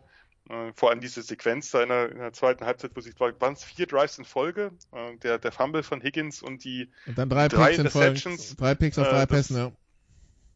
Genau, also der erste war ja dann so ein bisschen auch die Entscheidung, dass äh, der Pick Six von, von Roquan Smith, äh, der einfach die, die Middle Hook Zone spielt, ein bisschen, da war nichts Exotisches, ist ein bisschen mit dem Playflow mitgegangen und, und Burrow serviert ihm den, das darf man also wirklich ein äh, wirklich grotesk, grotesker Fehler, nachdem Burrow ja bisher eigentlich gezeigt hat, äh, dass er äh, diese Fehler vermeiden kann. Äh, ja auch in der ersten Saison jetzt nicht unbedingt äh, der große Interception-König war und vor allem nicht solche Interceptions geworfen hat. Und das waren ja, das waren ja jetzt wirklich abenteuerliche Dinger. Und ähm, ja, bei den, bei den Bengals, äh, das nur ganz kurz abzuschließen, die, haben es ja noch spannend gemacht, aber die O-Line-Probleme bleiben halt. Ne? Dass, äh, die Bears haben da haben da noch einigen Druck entfachen können. Nicht nur, nicht nur die Sex, die sie eingesammelt haben, sondern eben auch sonst ihn ständig, äh, ständig an der Pressure gehabt. Äh, ja, kann jetzt lange drüber reden. Sie haben natürlich jetzt ein spannendes äh, Skillcore mit, mit, mit Jamar Chase, der jetzt schon wieder seinen, seinen Sideline-Touchdown gemacht hat, schon wieder so ein Ding, was man von LSU kannte, also diese Burrow-Chase-Connection. T. Higgins, das ist ja, äh, und dann eben äh, Tyler Boyd als Slot, das ist ja schon sehr, sehr äh, hochkarätig. Nur irgendwie muss man es hinkriegen, äh, Burrow mehr Protection zu geben, weil sonst nehmen auch solche Fehler zu. Das ist einfach, das liegt in der, in der Natur der Sache. Und man läuft halt wieder Gefahr, ihn irgendwann zu verletzen, weil es ist ja einfach so, wie gesagt, es kann bei jedem einzelnen Sack und bei jedem einzelnen Tackle passieren. Aber je mehr du davon einsteckst, desto größer ist natürlich die Chance. Aber zurück, ganz kurz, vielleicht noch drei Sätze zurück zu den, zu den Bears. Uh, Matt Nagy, ähm, er ist offensichtlich sehr darauf aus, Fields zu schützen. Ich weiß natürlich nicht, wie Fields im, im Training aussieht, äh, wie gut er mit der ganzen Offense schon vertraut ist. Ich glaube vor allen Dingen, er, er versucht, also was wir halt nicht vergessen dürfen, was wir in der Preseason von Fields gesehen haben, das war halt Preseason, ja, das ist, ähm, das, das sah dann gestern wieder schon ganz anders aus, ja, also ja. Der, der Hype, der da entstanden ist, ist auch komplett deplatziert das war der sowieso, aber das habe ich sowieso nicht verstanden. Ich verstehe auch nicht Leute, die, also ne, man kann jetzt von Fields, Fields eingeschätzt haben, wie man will, und es gibt aber, ich hatte den Eindruck, dass es so, so Fans von Fields gibt, die unbedingt äh, ihn hochschreiben wollten und die übersehen haben, dass gerade der Anfang, ich weiß, weiß nicht, das erste oder zweite Preseason-Game, wo er auch wirklich schlecht aussah und auch schlechte Entscheidungen getroffen hat. Wie gesagt, das heißt nicht, dass er nicht ein, ein toller Quarterback werden kann. Nur aus einem Preseason-Game in die eine oder andere Richtung sowas abzuleiten, das ist schon, naja, sagen wir mal, kreative Argumentation. Ja, ähm, wir, wir waren bei den wir, ja, ja, wir, müssen, wir müssen halt gucken, wir ja? müssen halt gucken, oder, oder Nagy muss halt gucken, trotzdem, dass er natürlich das Team nicht verliert. Wenn, wenn Dalton, also wenn er mit seinem, mit seinem Dink- und Dankspiel das so effizient aufzieht wie gegen die Bengals, okay, nur im ersten Spiel sah das halt aus, als ob er, äh, als ob es das langsam äh, für ihn äh, ja gewesen ist in der NFL und das kann er natürlich im Team, was trotz allem und trotz der, dem einen oder der einen oder anderen größeren Schwächer, die hat, die Bears haben nicht mehr die Defense wie vor zwei, drei Jahren, aber die haben immer noch eine gute Defense. Und ähm, wenn er, wenn er das, äh, die, die sozusagen verschwendet, dadurch, dass er jetzt sehr lange an Dalton festhält, obwohl der erkennbar ineffizient ist, dann wird es schwierig. Äh, es ist halt ein Wabonk-Spiel. Natürlich, wenn er jetzt Fields reinbringt und der äh, kann, kommt mit der Situation nicht klar, der wird ja auch noch auf bessere Defenses und natürlich auch auf besseren, noch besseren Pass Rush treffen als den, die die Bengals haben. Der ist okay, aber das, ähm, da gibt es natürlich noch Besseres und wenn er da eben seine ja, Schwächen aus dem College, dass, dass er den Ball ab und zu zu lang hält, dass er gegen Pressure vielleicht ein bisschen zu viel Selbstbewusstsein hat, also das, was Lawrence, sagen wir mal, bei, bei Pässen in enge Fenster hat, bei ihm vielleicht so ein bisschen das Problem ist, dass er eben mit seiner, mit seiner Statur und natürlich auch seiner Athletik denkt, er kann eigentlich allem, allem noch ausweichen und irgendwo den Ball noch in was auch immer für eine Lage noch rausfeuern. Das hat er ja auch oft genug gezeigt, aber da muss er halt ein bisschen aufpassen, das ist in der NFL eine andere Nummer.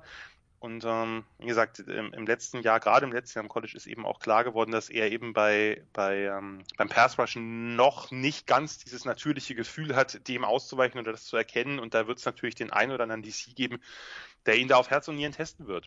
Und ähm, dann, dann, dann wird man das sehen.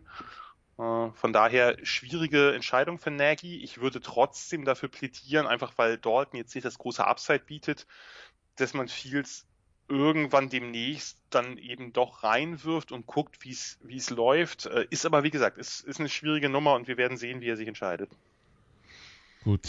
Bei den, äh, bei, bei den Verletzungen äh, natürlich auch die, die Running Backs der 49ers, also nicht wundern. Oh, ja. man, man, man, darf sich, glaube ich, nicht wundern, wenn man diese Woche am Fisherman's Wharf in, in San Francisco irgendwelche 49ers-Offiziellen sieht, die in irgendwelchen Lagerhallen schauen, wer besonders schnell läuft und fragt, hast du dir schon mal vorgestellt, NFL zu spielen? Nee, aber komm mal trotzdem mit, ja, weil Ah, das also, war schon krass, ne? Also das, die sind ja gefühlt, äh, also wie die fliegen, das klingt jetzt ein bisschen böse, aber Elijah Mitchell, dann Jamichael Hasty, dann hat man irgendwann, nachdem er man im ersten Spiel noch auf Inactive gehabt hat, hat man, äh, hat man dann ja Trey Sermon endlich eingesetzt. Das hat ja ewig gedauert. Bei seinem allerersten Play kriegt er ja diese, naja, kriegt er wirklich diesen harten Hit gegen den Helm, das ist ja auch ein Personal Foul war, wo er fummelt, wo er sofort liegen bleibt. Da sah auch wirklich nicht schön aus, wie sich der Kopf da äh, also was er da auf den Kopf bekommen hat, war dann auch gleich raus. Dann haben sie ja irgendwann mit, mit, mit äh, Trenton Cannon dann gespielt, den hatten sie sich unter der Woche ja erst geholt, war der vorher, ich glaube bei den Ravens war der, ne? Irgendwo, äh, äh, ja. irgendwo anders war der, äh, lange bei den, oder früher war der bei den Jets, das weiß ich, aber ich glaube bei den Ravens. Also da war, da war ja natürlich das Problem, äh, ja, man möchte fast sagen, 49 spezifisch äh, relativ groß, dass äh, das ähm, dass sich da dann äh, natürlich auch auf einer Position dann sehr viele Spieler verletzt haben, nachdem wir ja schon Mostert raus haben. Also wird spannend zu sehen sein, wer da, wer da wie fit ist im nächsten Spiel und ähm, wer da dann auflaufen wird. Für einen Sieg bei den Eagles hat es trotzdem gereicht, obwohl äh, sich manche wahrscheinlich verwundert die Augen rieben, dass die 49ers äh, nach der ersten Halbzeit 7 zu 3 geführt haben, weil irgendwie die, die, die, die waren komplett unsichtbar und eigentlich waren nur die Eagles am Ball, aber ja, so, so, so ist Football halt. So ist Football halt. Und dass die Eagles aus diesem 90-Yard-Pass äh, von Hurts auf Cass Watkins nichts, nichts machen, sowas erlebt man wahrscheinlich auch, äh, auch selten. Ne? Also das, äh, ja. Das Philly Special beim vierten Versuch, wo ja, das dann mehr so aussah, wie als wäre das Cheesesteak direkt auf die, auf die Fleischseite gefallen. Aber ja. Ja, aber also, ne, die hatten auch vorher, die hatten, äh, hatten äh, First and Goal an der 1. Ne? Also da äh, muss vielleicht ein bisschen mehr rausspringen. Das war ja nicht das einzige Ding. Sie hatten ja auch vorher, äh, sie hatten vorher ja dann den, äh, war das das geblockte Field Goal, ja, ne? Das, äh, also, sie haben nichts rausbekommen aus einer Hälfte, aus der man äh, locker mit einer zweistelligen Anzahl Punkten rausgeht und dann äh, zaubern genau aus dieser Fourth Down Nummer die Niners halt plötzlich einen langen Drive hin, obwohl es vorher ja auch wirklich Probleme gab, den Ball zu bewegen äh, mit Garoppolo und dann äh, steht 7 zu 3 und keiner weiß warum. Ich, äh, ich möchte dir dann nahelegen, ich weiß, du hast es jetzt nicht geschaut, aber dann, dann, dann, dann, dann, dann schaust dir bitte an äh, Colts gegen Rams. Weil ähm, da, da, da, da, da hast du am Anfang, äh, da, da sind die, äh, die Colts sind an der Ein-Yard-Linie. Also, und das endet mit einem Quarterback-Sack im vierten Versuch an der eigenen, an, an, an der 10. Äh, dann sind sie wieder kurz vor der Goal-Line, dann endet es mit einem Pick. Also das, was die Colts da fabriziert haben, war fantastisch. Nicht nur die, dann haben sie Glück mit diesem Punt von den Rams. Aber ja, das, ähm, ja, übrigens hier, Carson Wentz hat, hat, hat Knöchel, der war am Ende auch raus. Also, ja, ja, da hat Eason gespielt. Der Erster Pass direkt ein Pick, das war auch super. Ja, aber da muss man jetzt natürlich dem Rookie, der reingeworfen wird, nicht den, nicht den größten Vorwurf machen, nee. dass das Spiel verloren wurde. Ne? Das hat noch ein paar andere Gründe. Äh, ja, auf jeden Fall, das war, das also, wenn du da auch viel schlechte, viele schlechte Entscheidungen sehen willst, dann möchte ich dir dieses Spiel nahelegen. Das war teilweise einfach nicht mehr feierlich, was sie da gemacht haben. Und wieso es am Ende so knapp war, müssen sich die Rams dann fragen lassen, aber ja. Ja, dass sie da quasi ein Comeback brauchten, das, äh, ja. das Gut, aber so ist das offensichtlich gerade in der NFL. Ist alles doch recht eng beisammen äh, und äh, man muss aufpassen, dass man eben vernünftig executed, weil sonst äh, kann es schwierig werden. Ähm, genau, äh, Daryl Henderson bei den Rams äh, hat auch Rippen ja. jetzt. Äh, der ist auch auf der Liste. Wen haben wir noch? Jarvis Nach, Landry. Nachdem sie ja vorher schon Cam Akers verloren haben. Also ja. gerade bei den Running Backs bei einigen Teams, bei den Rams, bei den Ravens äh, und ähnlichen sieht das äh, nicht so doll aus. Ähm, der, genau, äh, Jarvis Landry ist, äh, ist verletzt, äh, irgendeine Bänderdehnung im Knie anscheinend. wird man sehen müssen. Wir haben auch gesehen, dass Baker Mayfield sich an einem Tackle probiert hat. Das war eine ganz schlechte Idee. Da sah die Schulter ganz kurz aus, als wäre sie rausgerissen, aber war sie dann irgendwie doch nicht, auch wenn sie mich wundert. Ähm, ja, das war eine lange Liste an Verletzten gestern, wie gesagt. Das war nicht schön. Da kann ich nur zustimmen. Ähm, ja, wenn wir noch schauen auf ein paar Teams, äh, ich glaube, du musst Abbitte leisten bei den Raiders-Fans. Ich habe das Picking Against the Spread letzte Woche war, war ja zugegebenermaßen ein Schuss ins, ein Schuss ins Blaue, aber ja, die, die, die Raiders, ja. Die, die, die Raiders sind 2 und 0 und die, die Raiders, ähm, also haben eine Pass-Offense, die nach was aussieht. Also äh, Derek Carr bringt zwei Drittel seiner Pässe an, 817 Yards, vier Touchdowns, eine Interception gegen Baltimore und gegen die Steelers. Also jetzt auch nicht irgendwie die schlechtesten die Verteidigungsreihen der Liga. Das äh, also wann müssen wir den Hype Train aufmachen für die Raiders? Wann, wann eröffnen wir das Reservierungssystem quasi?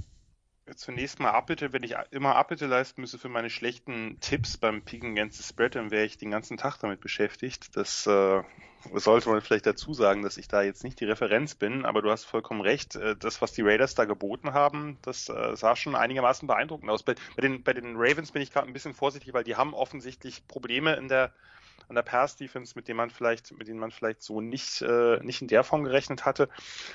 Aber äh, das, was die ähm, äh, die Steelers gehören da sicherlich nicht zu, auch wenn die natürlich äh, andere Probleme hatten. Ne? Also dass, äh, dass Bush ausfiel, dass äh, TJ Watt äh, dann verletzt war, dass Alu Alu äh, sich verletzt hat, das war natürlich äh, in der Front, waren das natürlich ein paar paar größere Probleme, aber trotzdem, das, was die Raiders da, äh, da abgerissen haben, war extrem beeindruckend und vor allem, was ich besonders beeindruckend fand, dass es nicht Darren Waller war. Also er hat natürlich seine Rolle gehabt, aber gerade am Anfang hat er ja relativ wenig Pässe gesehen. Was, äh, sondern, ist, was das krasse Gegenteil von letzter Woche war? Was das krasse Gegenteil von letzter Woche war, sondern dass sie mit, dass sie in der Tat wirklich mit verschiedenen Receivern, mit Rux, der endlich langsam so ein bisschen, bisschen durchkommt, gerade mit dem langen Touchdown. Das war natürlich genau die, für die Plays hat man ihn ja eigentlich gedraftet. Man hat ja auch äh, im letzten Jahr nicht so ganz verstanden, äh, bei allen Problemen, die Rux auch hatte mit, mit seinen Händen und äh, vielleicht auch mit der ein oder anderen Disziplinlosigkeit, dass dass Gruden ihn nicht dafür eingesetzt hat, dass man, das ist ein Spieler mit Weltklasse-Speed, den schickst du halt tief und Carr hat ja entgegen vieler Annahmen einen guten Arm. Das Problem ist ja eher, dass er den äh, nicht so einzusetzen äh, vermag oft, also woran das auch immer liegt, aber er hat ihn ja. Äh, und jetzt hat man gesehen, naja, die, äh, die Raiders haben eine Pass-Offense, die nicht nur von Darren Waller und ab und zu einem kurzen Ball auf Hunter Renfro äh, abhängt, sondern die eben auch ein bisschen mehr zu bieten hat. Die mit Brian Edwards einen spannenden Outside-Receiver hat, der, der so ein bisschen aufkommt. Die eben äh, mit, mit Rux den Speedster hat. Haben sie Kenyon Drake ein bisschen mehr eingesetzt. Klar, das lag natürlich daran, dass äh, Jacobs verletzt war und das Laufspiel war sonst ja ziemlich ineffektiv. Aber äh, was sie da im Pass gemacht haben gegen eine, gegen eine weiterhin meiner Meinung nach gute Secondary, ähm, das war beeindruckend und ähm, ja, nach zwei Spielen werfe ich jetzt noch keinen Hype-Train an, aber die, die Raiders sind, äh, sind zu beachten, vor allem auch deswegen, weil sie eben in der Defense äh, doch eine ganze Menge mehr ausrichten können, gerade was den Pass Rush angeht, als man das in den letzten Jahren gewohnt war. Also dass, äh, dass Max Crosby ein starker End ist, das äh, ist jetzt, ist jetzt keine, keine Neuigkeit, aber dass man eben dass man dann eben äh, mit Solomon Thomas jemanden hat, der, der für Plays irgendwie über die Mitte sorgen kann, dass man mit Norquay halt äh, noch jemanden hat, ähm, der da, der da im Laufe der Saison sicherlich aufkommen wird. Das, äh, das ist, denke ich, ein Team, auf das man dann irgendwann achten muss. Wie weit es geht oder äh, ob die jetzt irgendwie ein, ein großer Favorit sind, da äh, würde ich jetzt vorsichtig sein. Aber äh, wenn Carr so weiterspielt, ich meine, wir hatten ja auch letztes Jahr das äh, die Situation, dass die Raiders sehr gut gestartet sind, dass sie die Chiefs auch geschlagen haben und danach ging es bergab. Von daher muss man vielleicht noch ein bisschen vorsichtig sein. Aber das sieht insgesamt auch nach einem runderen Team aus und auch vor allem nach einer runderen Defense als das, was wir die letzten Jahre da äh, geboten bekommen haben. Das macht definitiv Spaß zuzuschauen im Augenblick, diese Raiders. Ja. Also, ähm, das muss man ja auch sagen, dass das in den letzten 20 Jahren nicht immer der Fall war. Eigentlich eher auch eher ganz selten der Fall war. Also äh, jetzt äh, kann man wieder einschalten, das, das Programm, das jetzt kommt, Heimspiel gegen die Dolphins, dann auswärts bei den Chargers, dann gegen die Bears und dann bei den Broncos. Äh, und dann werden wir schon, ähm, dann, dann werden wir schon auf dem, äh, dann, dann werden wir, glaube ich, schon einen guten Eindruck haben, wo es für diese Raiders hingehen kann. Ja, dann lass uns noch über Sunday Night sprechen. Die, Unbedingt. Die Baltimore Ravens, die also letzte Woche bei den Raiders verloren haben und die gefühlt eine vollere, eine vollere Injured Reserve Liste haben als ihr Game Day Roster, äh, hatten jetzt die Chiefs zu Gast und am Ende ist es ein 36 zu 35 das mit äh, zwei Interceptions von Lamar Jackson anfängt. Ich habe es dann, ich habe vorhin schon gesagt, er ist der Spieler mit über 200 Yards Passing, über 100 Yards Rushing mit zwei Lauf-Touchdowns in der NFL-Geschichte. Ich dachte eigentlich, wenn ich ganz ehrlich bin, nach diesem 45 Yard Pass oder was das war von äh, von Mahomes auf Kelsey, also was eigentlich ein 2 Yard Pass ist und wo Kelsey dann 43 Yard über die Defense der Ravens bulldozert, ist das Ding durch und dann war es das doch nicht. Äh, das dachte ich auch. Also das war ja insgesamt ein Spiel mit unfassbar vielen spektakulären Plays, mit Twists and Turns für drei Spiele, wenn man so will. Ähm, und das war auch der Moment. Also der, das war, der Pass von Mahomes war wohlgemerkt, fand ich den gar nicht so schlecht, weil er war unter Druck, er ist ja rausgescrambled und hat ihn dann, hat ihn dann gefunden und dann, dass Kelsey dann auf der, über die andere Seite einfach mal die, die komplette Defense einfach, äh, ja, ausläuft oder platt läuft, äh, beides eigentlich. Äh, das, äh, das, ja, das war eigentlich, eigentlich durch. Ich hatte vorher aber auch schon mehrfach den Eindruck, dass es eigentlich, äh, also bei dem, bei dem Touchdown von Byron Pringle hatte ich den Eindruck auch schon, auch da war ja das Tackling ja nicht ganz ideal äh, wenn ich das jetzt richtig in Erinnerung habe, ähm, dass, äh, dass das eigentlich, dass die, die Chiefs sich das nicht mehr nehmen lassen. Aber das ist, das ist so ein bisschen eine Tendenz, die wir in, den Letz-, im letzten, in der letzten Saison ja auch schon öfter hatten, dass die Chiefs immer wieder Teams in Spiele zurückholen, äh, weil sie so ein bisschen sloppy sind, weil sie irgendwie vielleicht auch, dann fehlt vielleicht auch das, das Laufspiel, um so ein Spiel dann auch kürzer zu machen. Und das ist ja ein Problem, was jetzt äh, ja, besonders äh, stark irgendwie in den letzten zwei Spielen äh, hervorgetreten ist, dass offensichtlich gerade mit der neuen O-Line und, und Edward Sealer halt äh, das, das passt nicht, da passt irgendwas nicht und dass er dann auch noch fummelt und damit äh, ja letztlich nicht für die Entscheidung, aber für die Vorentscheidung sorgt. Äh, das ist dann, ist dann nur so ein bisschen das, das i-Tüpfelchen es, die Chiefs müssen irgendwann lernen, dass sie bei all ihrem Talent und sie sind letztlich mit der Offense durch Mahomes klar das beste Team der Liga, äh, meiner Meinung nach auch vor den, vor den Buccaneers, dass sie damit einfach auch mal, das, das auch mal, das auch mal durchziehen müssen. Also das, äh, das hat mir erneut nicht gefallen. Und ja, klar, natürlich im Normalfall, wenn, wenn, äh, wenn Edward Taylor nicht fummelt, dann, äh, dann gewinnen die Chiefs das halt am Ende im Field Goal. Dann ist es wieder der übliche knappe Sieg, den sie sich viel zu oft einge, eingesammelt haben. Ähm, aber ich möchte auch gar nichts, äh, gar nichts von der Leistung der Ravens nehmen, gerade von einem Team, was halt äh, auf mehreren Positionen in der Offense, bei Running Back und auch in der O-Line halt so ersatz, ersatzgeschwächt war, dass die halt äh, ja sich wieder auf das besonnen haben, äh, was sie können, nämlich das ist kreative Run Game mit den Zone Reads, mit Counter Bash, alles was diese Offense so gefährlich macht, plus dann eben, dass man mit Lamar Jackson einen Quarterback hat als X-Factor, der eben nie wie ein normaler Quarterback, auch nie wie ein normaler Runner behandelt werden kann. Das ist äh, natürlich das, was, was diese Offense auszeichnet. Und ähm, ja, fand ich, äh, fand ich großartig. Frage ist, wie viel wird das wert sein, wenn die Defense nicht in Schuss kommt? Dann äh, nicht, ja, die Chiefs Defense, das hat man ja jetzt auch in zwei Spielen gesehen, ist alles andere als sattelfest. Äh, und das wird natürlich ein Problem sein, was man gegen äh, gegen viele Teams noch haben wird, dass Mahomes eigentlich, äh, man sagt ja immer, gegen die Chiefs muss man immer den Fuß auf dem Gaspedal lassen, weil Mahomes halt sofort zurückkommen kann. Äh, ein langer Pass auf Hill reicht und dann bist du wieder im Spiel. Nur andererseits müssen die Chiefs gefühlt gerade auch in, der, in ihrer eigenen Offense den Fuß immer auf dem Gaspedal lassen, weil die Defense halt doch so wenig so wenig hält und äh, trotz, also Rückkehr von Honey Badger hat natürlich sich sofort bezahlt gemacht mit dem, mit dem Pick Six und auch ein paar anderen guten Plays, aber trotz allem nützt es nichts. Das ist nichts, keine Kritik an ihm, sondern ein einzelner Spieler kann da vielleicht eben den Unterschied auch nicht machen. Und eigentlich, wenn, wenn man sich das, äh, wenn man sich die, die, diese Defense anguckt, dann müsste das etwas besser funktionieren. Äh, gerade mit dem, was sie da auch in der Line haben. Aber äh, das scheint es gerade noch nicht zu tun. Und das ist etwas, was die Chiefs vielleicht dann die Saison über begleiten wird. Ja, es gibt jetzt also zwei Teams in der AFC, die 2 und 0 sind, die Raiders und die Broncos. ja, äh, also und damit ist die Liste auch zu Ende. Erwartet, aber ein anderes dann. Äh, und äh, Nicht unbedingt diese beiden. Also ähm, gerade gerade die Raiders mit äh, mit diesem doch äh, relativ äh, Christian würde sagen harzigen Auftaktprogramm äh, wären da ganz sicherlich nicht mein Kandidat gewesen, aber äh, so ist es halt. Und ähm, das kann der ganzen, das kann gerade die, dieser Division natürlich gut tun, äh, wenn es da, wenn es da jetzt, wenn die, wenn die Chiefs da jetzt auch ein bisschen, ein bisschen Konkurrenz im eigenen Laden haben und äh, Qualität, also qualitativ hochwertige Teams, das beziehe ich jetzt erstmal auf die Raiders. soll nichts gegen die Broncos sein, die eine starke Defense haben, aber da möchte ich nochmal abwarten, äh, wie die dann vielleicht, äh, die haben glaube ich nächste Woche äh, die Jets, oder? Ist es nicht so? Wer also, die Raiders? Äh, äh, nee, die Broncos. Die Broncos? Haben die nicht irgendwie nochmal irgendeinen jetzt nicht ganz so hochkarätigen ja, Gegner? Ja, die haben oder? die Jets, ja. Ja, ja, ja also da, da würde ich jetzt vielleicht nochmal abwarten wollen. Äh, in Woche 4 die Ravens, das Spiel gibt dann vielleicht ein bisschen mehr Aufschluss darüber, wie weit sie sind. Ähm, aber äh, ja, bei den, bei den Raiders kann man nur sagen, Respekt, das sah richtig gut aus. Ähm, und äh, wie gesagt, kann der Division, kann der ganzen AFC nur gut tun, dass, dass die Chiefs da nicht einfach durchmarschieren. Es sind in der AFC drei Teams 0 und 2, die Jets, die Jaguars und die Colts. Ja, bei den Jaguars und den Jets jetzt vielleicht nicht die ganz große Überraschung, bei den Colts schon eher. Ja.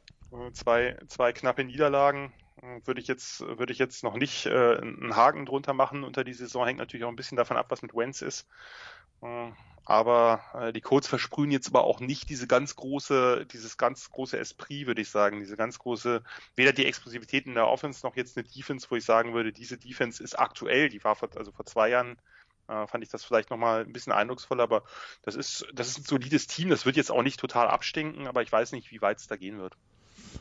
Es sind in der NFC fünf Teams 2 und 0. Die Bucks, die Panthers, die Niners, die Rams, die Cardinals, die Seahawks sind das einzige Team im Westen, das jetzt eine Niederlage kassiert hat, da kam auch schon eine Frage. Erklärt uns bitte die Seahawks. Ich muss zugeben, kann ich im Augenblick nicht.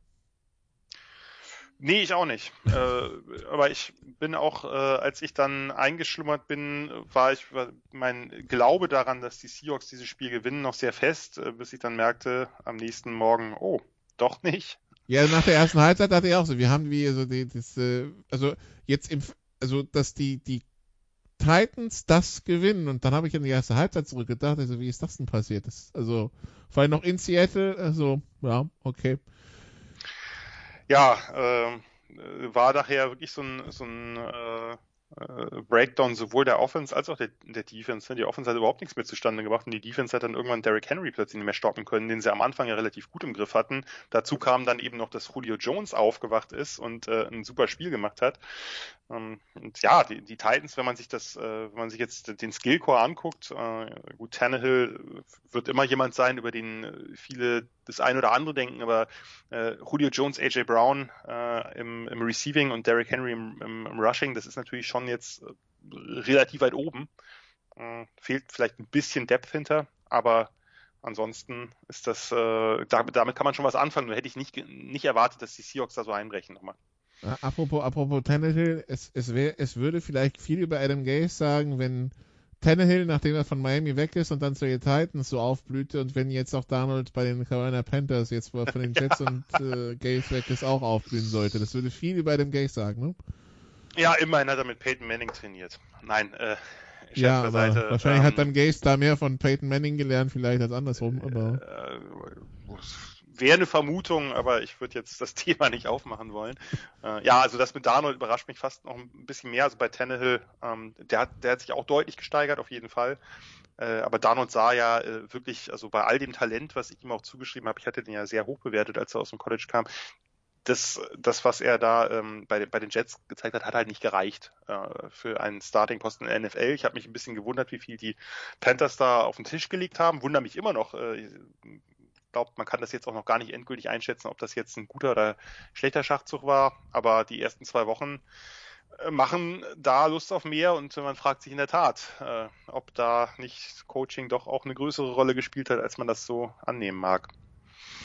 Tja, es ist ähm, ja so, äh, also es ist dann halt so, ähm, aber erstmal müssen genau, wir, wir gucken auf die ähm, aber wo du es gerade gesagt hast, die, äh, die NFC West ist natürlich, man hatte ja vorher auch schon, es ist jetzt ja nicht ganz überraschend, dass das jetzt äh, eine Division ist, in der die Qualität, die Qualität relativ hoch ist. Wir haben da natürlich äh, jetzt auch mit, mit Kyler Murray noch jemanden, der, der nochmal zugelegt hat mit einer Offense, die absolut spektakulär aussieht. Die Rams sehen unter Stafford nochmal nach einem deutlich anderen Team aus als mit Goff, äh, ohne jetzt Goff irgendwie übermäßig zu kritisieren. Aber das, was Stafford da an tiefen Bällen das ein oder andere Mal rauszuckert, bei allen kleineren Schwächen, die es da auch noch gab, das sieht schon sehr, sehr nett aus.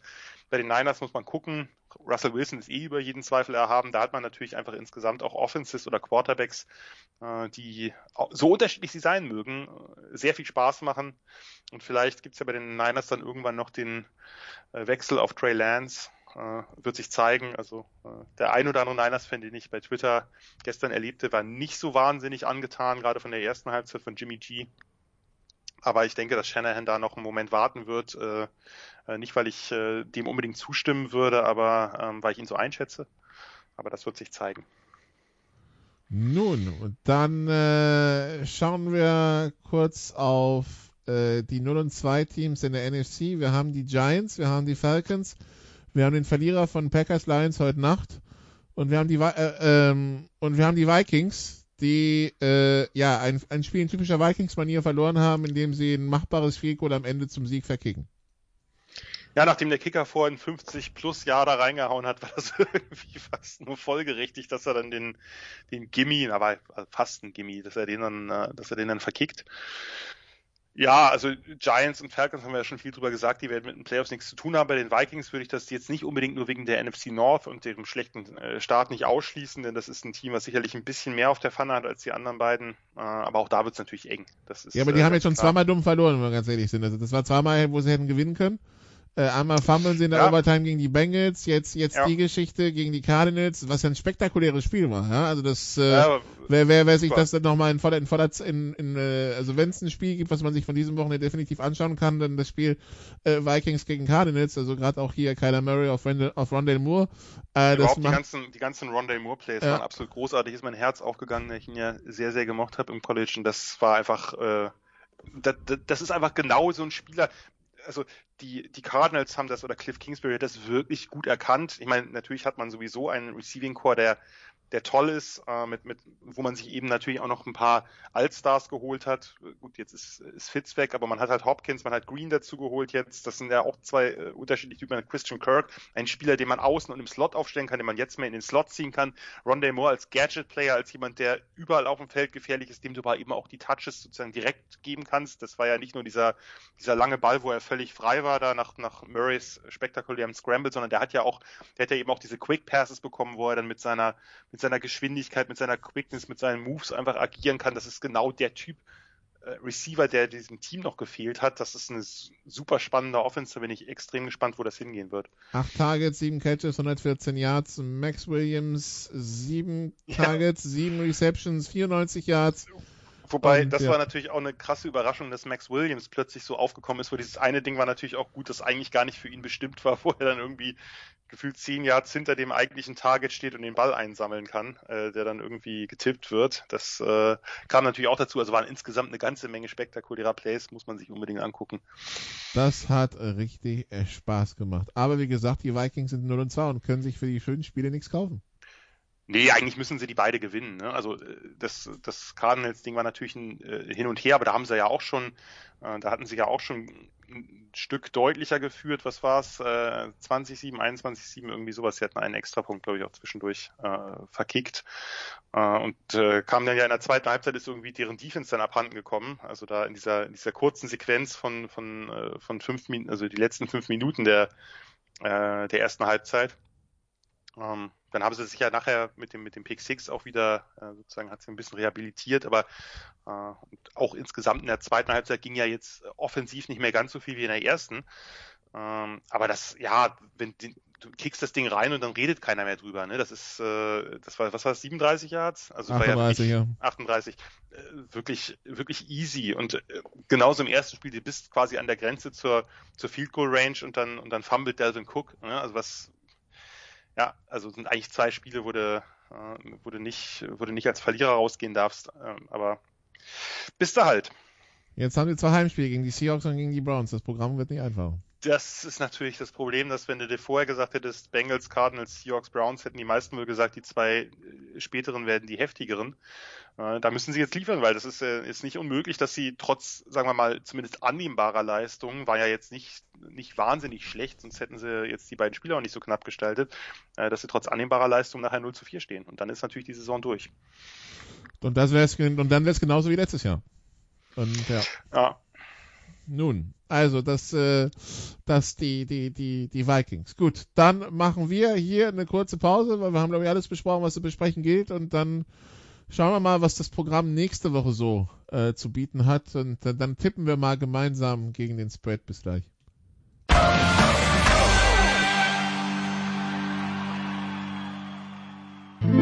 Bringing it home, der 4-Minute-Drill. Die Sofa Quarterbacks NFL mit Jan Wegwert und wir sind angekommen in unserem Two-Minute-Drill und wir schauen mal so ein bisschen, was es nächste Woche so gibt. Also das First Night Game ist übrigens Houston gegen Carolina und da wir nicht wissen, wer Quarterback bei Houston spielt, passen wir, weil wir wissen, also die, die Favoritenrolle ist klar. Das ist im Augenblick nach dem Saisonstart Carolina, ne? Das ist klar. Nur nach dem, was Tyrell Taylor gezeigt hat, man muss natürlich jetzt aufpassen, waren eineinhalb Halbzeiten, aber der ist, äh, mit dem sind die Texans, so komisch es klingt, erstmal in jedem Spiel zumindest irgendwie drin. Und das hat man ja am Anfang der Saison überhaupt nicht erwartet. Well, dann schauen wir mal, was der Spielplan so bietet. Wir haben im Angebot ähm, die Bills gegen das Footballteam, die Bills mit neun. Neun? Jo. Ah, das erscheint mir gerade ein bisschen viel, trotz mhm. des 35 zu 0 Sieges. Ich würde auf 7 tippen. Ja, ich wäre auch. Du, ich, genau, ich du musst jetzt drunter. mittippen, ne? Ja. Ich, ich werde auch definitiv drunter. Hier hast du gesehen, äh, für irgendeine Amazon-Doku wird jetzt äh, wird ein Bills-Fan gesucht, der irgendwie elf Stunden lang irgendwelche auf irgendwelche Tische springen soll für 1200 Dollar. ich bin ja keiner mehr, ich bin da raus. Also da würde ich mich wahrscheinlich auch echt schwer verletzen. Bei dem Pech, was ich da so anziehe. Also, ähm, ja, äh, ich passe. Äh, das, das darf dann gern, darf dann gern jemand anders übernehmen. Gut, Browns Bears mit dem Fragezeichen bei Quarterback, die Browns mit siebeneinhalb, aber e-, egal wer Quarterback spielt, ich würde die Browns vorne sehen. Ja, ich würde die, würd die Browns auch vorne sehen. Ganz kurz zu den Bills. Hier muss ich, muss ich äh, an äh, was Spencer Brown, der Rookie, denken, der irgendwie nach einem Tag, nachdem er oder an dem Abend, wo er gedraftet wurde, erstmal die Tischnummer gebracht hat, wo naja, wahrscheinlich der GM und viele andere auch dachten, Junge, bist du des Wahnsinns irgendwie, weil der jetzt nicht der erste Spieler, der sich, äh, sagen wir mal, off-field bei irgendeiner dämlichen Aktion verletzt. Und äh, das sah halt auch so aus, als ob er da äh, das mit Wucht gemacht hat und nicht äh, mit halben Sachen oder so, also weiß ich nicht. Nee, äh, genau, aber zurück zu den, zu den Browns äh, würde ich die Browns auch vorn sehen. Chiefs gegen Chargers, die Chiefs mit sechseinhalb, äh, also es ist in Kansas City, ähm, aber ja gut, das macht, ja, das macht bei den Chargers ja keinen Unterschied. Ja, genau, ja, ja. Äh, doch, sie müssen hinfliegen, das ist der Unterschied. Ja, gut. Äh, sie, sie, sitzen im Flugzeug. Ähm, die zweieinhalb Stunden nach, die es wahrscheinlich von LA nach Kansas City dauert. Ähm, ich sag Kansas City mit drei. Ich gehe ich geh höher. Ich sag, äh, die Chiefs gewinnen das mit sieben oder acht oder so. Also sie äh, covern.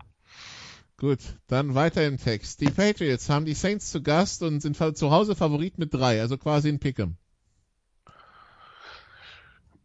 Ja, wenn man das letzte Spiel jetzt nicht zu hoch hängt, äh, ich, ich glaube, ich würde mit den Saints gehen. Bist nee. du bei Bill und Mac? Ich habe keine Ahnung, was, also das Over-Under ist 43, das sagt auch, was die Buchmacher für ein Spiel erwarten.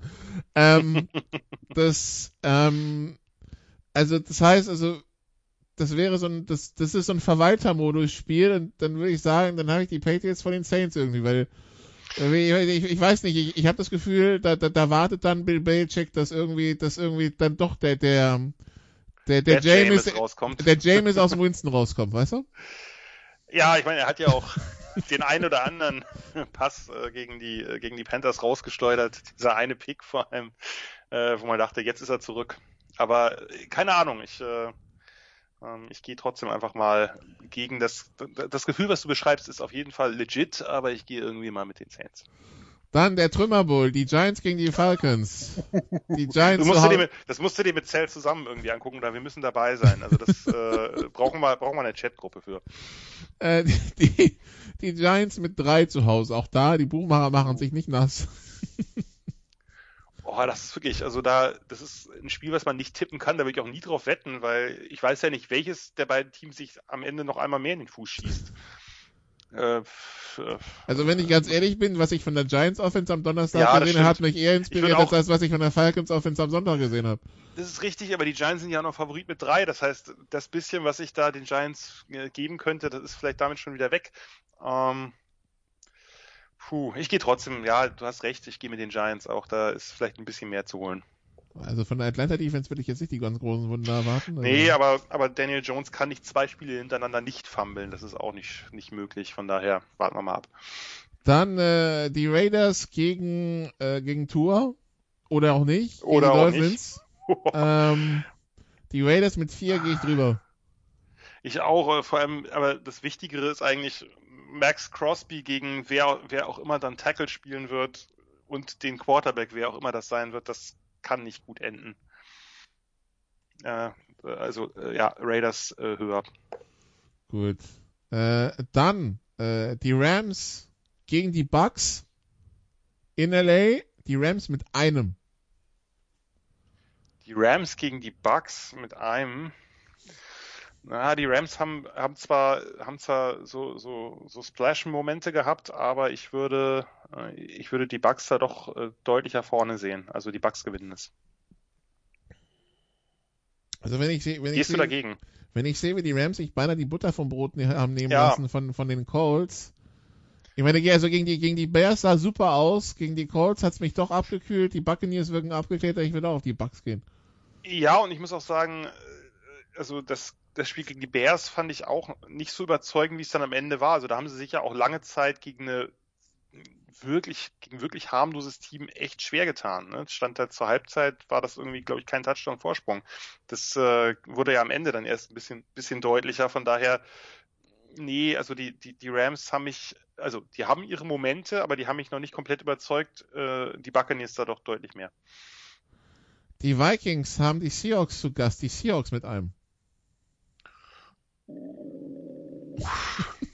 Die sind aber auch fies heute. Oh, ja, ja, das äh, auch, ne, das, das zeigt, es äh, gibt eine ganze Menge knapper Spiele. Das hatten wir ja gerade am ersten Spieltag, waren ja viele doch eindeutig. Das, äh, also könnte ein Spieltag werden, der spannend ist. Ob die Spiele jetzt alle hochkarätig werden, ist natürlich eine andere Frage. Ähm, schwierig. Ich, gefühlt gehe ich doch mit den Seahawks, auch wenn die Vikings dann 0-3 stehen. Gehst du auf die Vikings, Nikola? Tu es. Nee, ich glaube dann, wenn es hart auf hart kommt, glaube ich eher an Clutch Seattle. Mhm. Irgendwie. Also da, da habe ich mehr Vertrauen in Wilson als in Cousins. Ja. Davon ja. mal ab, dass wir, dass wir tippen Montag, wenn, wenn, wenn Cousins Freitag Kontaktfall von irgendwem ist, ist eh vorbei, ja. Also. ja, wenn er sein, sein Plexiglasgefängnis da sein Körpergefängnis irgendwie komplett aufgebaut hat, kann da nichts schief gehen.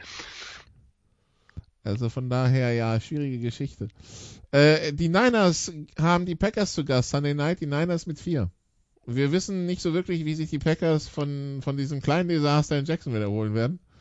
Heute Nacht. Nee, und wir wissen nicht, wer bei den Niners dann alles fit ist, aber ähm, Also wie gesagt, also der, der, der Running Back rekrutiert entweder bei Subway oder bei äh, In-N-Out. Ja, so, so, ein paar, so ein paar ganz gute Runner sind ja auch noch auf der Straße, aber äh, naja, warten wir mal ab, ähm, was die, was die Niners da machen werden. Äh, bei, bei Shanahan im System, da wird er schon, wird er schon den richtigen finden. Äh, ich gehe, ich gehe mal mit der Überraschung, ich gehe mit den Packers. Nee, also so, so, so wie die, also wenn, ja, ich weiß. Wenn es ein Team gibt, das in regelmäßig, das in regelmäßiger Art und Weise die Packers paniert hat die letzten Jahre, dann waren es die Niners. Absolut richtig, absolut richtig. Also Aber die ich, haben äh, Nummer. Ich wüsste jetzt nicht, wieso das plötzlich anders sein sollte andere Teams, du weißt, diese Statistiken, dieses Team hat äh, von 1975 bis 2005 nie gegen dieses verloren. Nein, äh, ja, recht, aber, es, ist, es ist der gleiche Coaching-Staff, weißt du? Also ist, ist, ist richtig. Ich äh, sag ja, ich irgendwo muss ich eine Überraschung tippen. Hier tue ich's. Okay, also nee, ich bleib bei den Niners. Ähm, dann haben wir Monday Night nächste Woche Cowboys gegen Eagles. Cowboys mit vier. Ah, das wird ein, das wird ein enges Ding. Ich könnte mir Marcus vorstellen, Lawrence Cowboys, bei den Cowboys inzwischen Ja. auf Injured Reserve. Ja, genau, ähm, wir, Brandon aber Graham ja bei den Eagles, äh, Injured Reserve, äh, Achillessehne. Ähm, wir haben, was haben wir? Wir haben Randy Gregory. Nee, wa- ist genau, das, der ist auch, der ist auch raus. äh, glaub genau, dann haben wir den einen O-Liner, der gesperrt ist, der jetzt aber gesagt hat, ähm, ja Moment, äh, der bei dem einen Test, wo ich nicht angetroffen wurde, war ich auf der Beerdigung von einem Coach, der andere war ich auf der Beerdigung von meiner Großmutter, glaube ich. Beim dritten Mal haben sie mir Schmerzmittel nachgewiesen, direkt nach einer OP, irgendwie, das, äh, ja. Bei O-Linern haben wir natürlich übrigens in dieser wunderbaren äh, Sendung ganz vergessen, dass Trey Turner ejected für, wurde für Spuckattacke, ja. für eine Spuckattacke, aber äh, lassen wir das jetzt mal aus der ganzen Nummer raus, wo du gerade O-Liner ansprichst, Das, das, ähm, äh, mit, die, die, mit das, das berühmte Pittsburgher Lama. Ah, ich, ich kann mir vorstellen, dass die Cowboys das gewinnen, aber äh, drei Punkte Spiel wird mich nicht überraschen. Ein Lama, ein Lama, das kommt aus Pennsylvania. Ähm, Cowboys, ähm, Also ich gehe sozusagen gegen den. Ja, ah, du- ich, also du sagst äh, Eagles outright, ja? nee, ich sag Eagles. Nein, nein, ich sag äh, Eagles äh? Cowboys mit we Cowboys mit weniger als genau. So. Eagles covern oder gewinnen. Und das wäre jetzt Ah. macht ja sozusagen für die Wette keinen Unterschied. Gehst du äh, dagegen und sagst, die Cowboys gewinnen das höher? Also, irgendwie, die, irgendwann muss es, irgendwann muss doch dieser, muss doch dieser NFC East Knoten mal platzen. Und nicht, die Cowboys mit dieser, mit dieser, die, die, diese Offense von den Namen her sieht das halt, also das, das ist so klasse, was sie da haben. Auf jeden Fall. Ähm, Äh, das, ich, ich, äh, ich, ich würde fast mit den Cowboys gehen. Also, ähm, also ich erwarte, aber da, da erwarte ich wirklich ein gutes Spiel. Ja, ich auch. Äh, Ich könnte mir vorstellen, dass das so ein Field Goal am Ende Spiel ist irgendwie.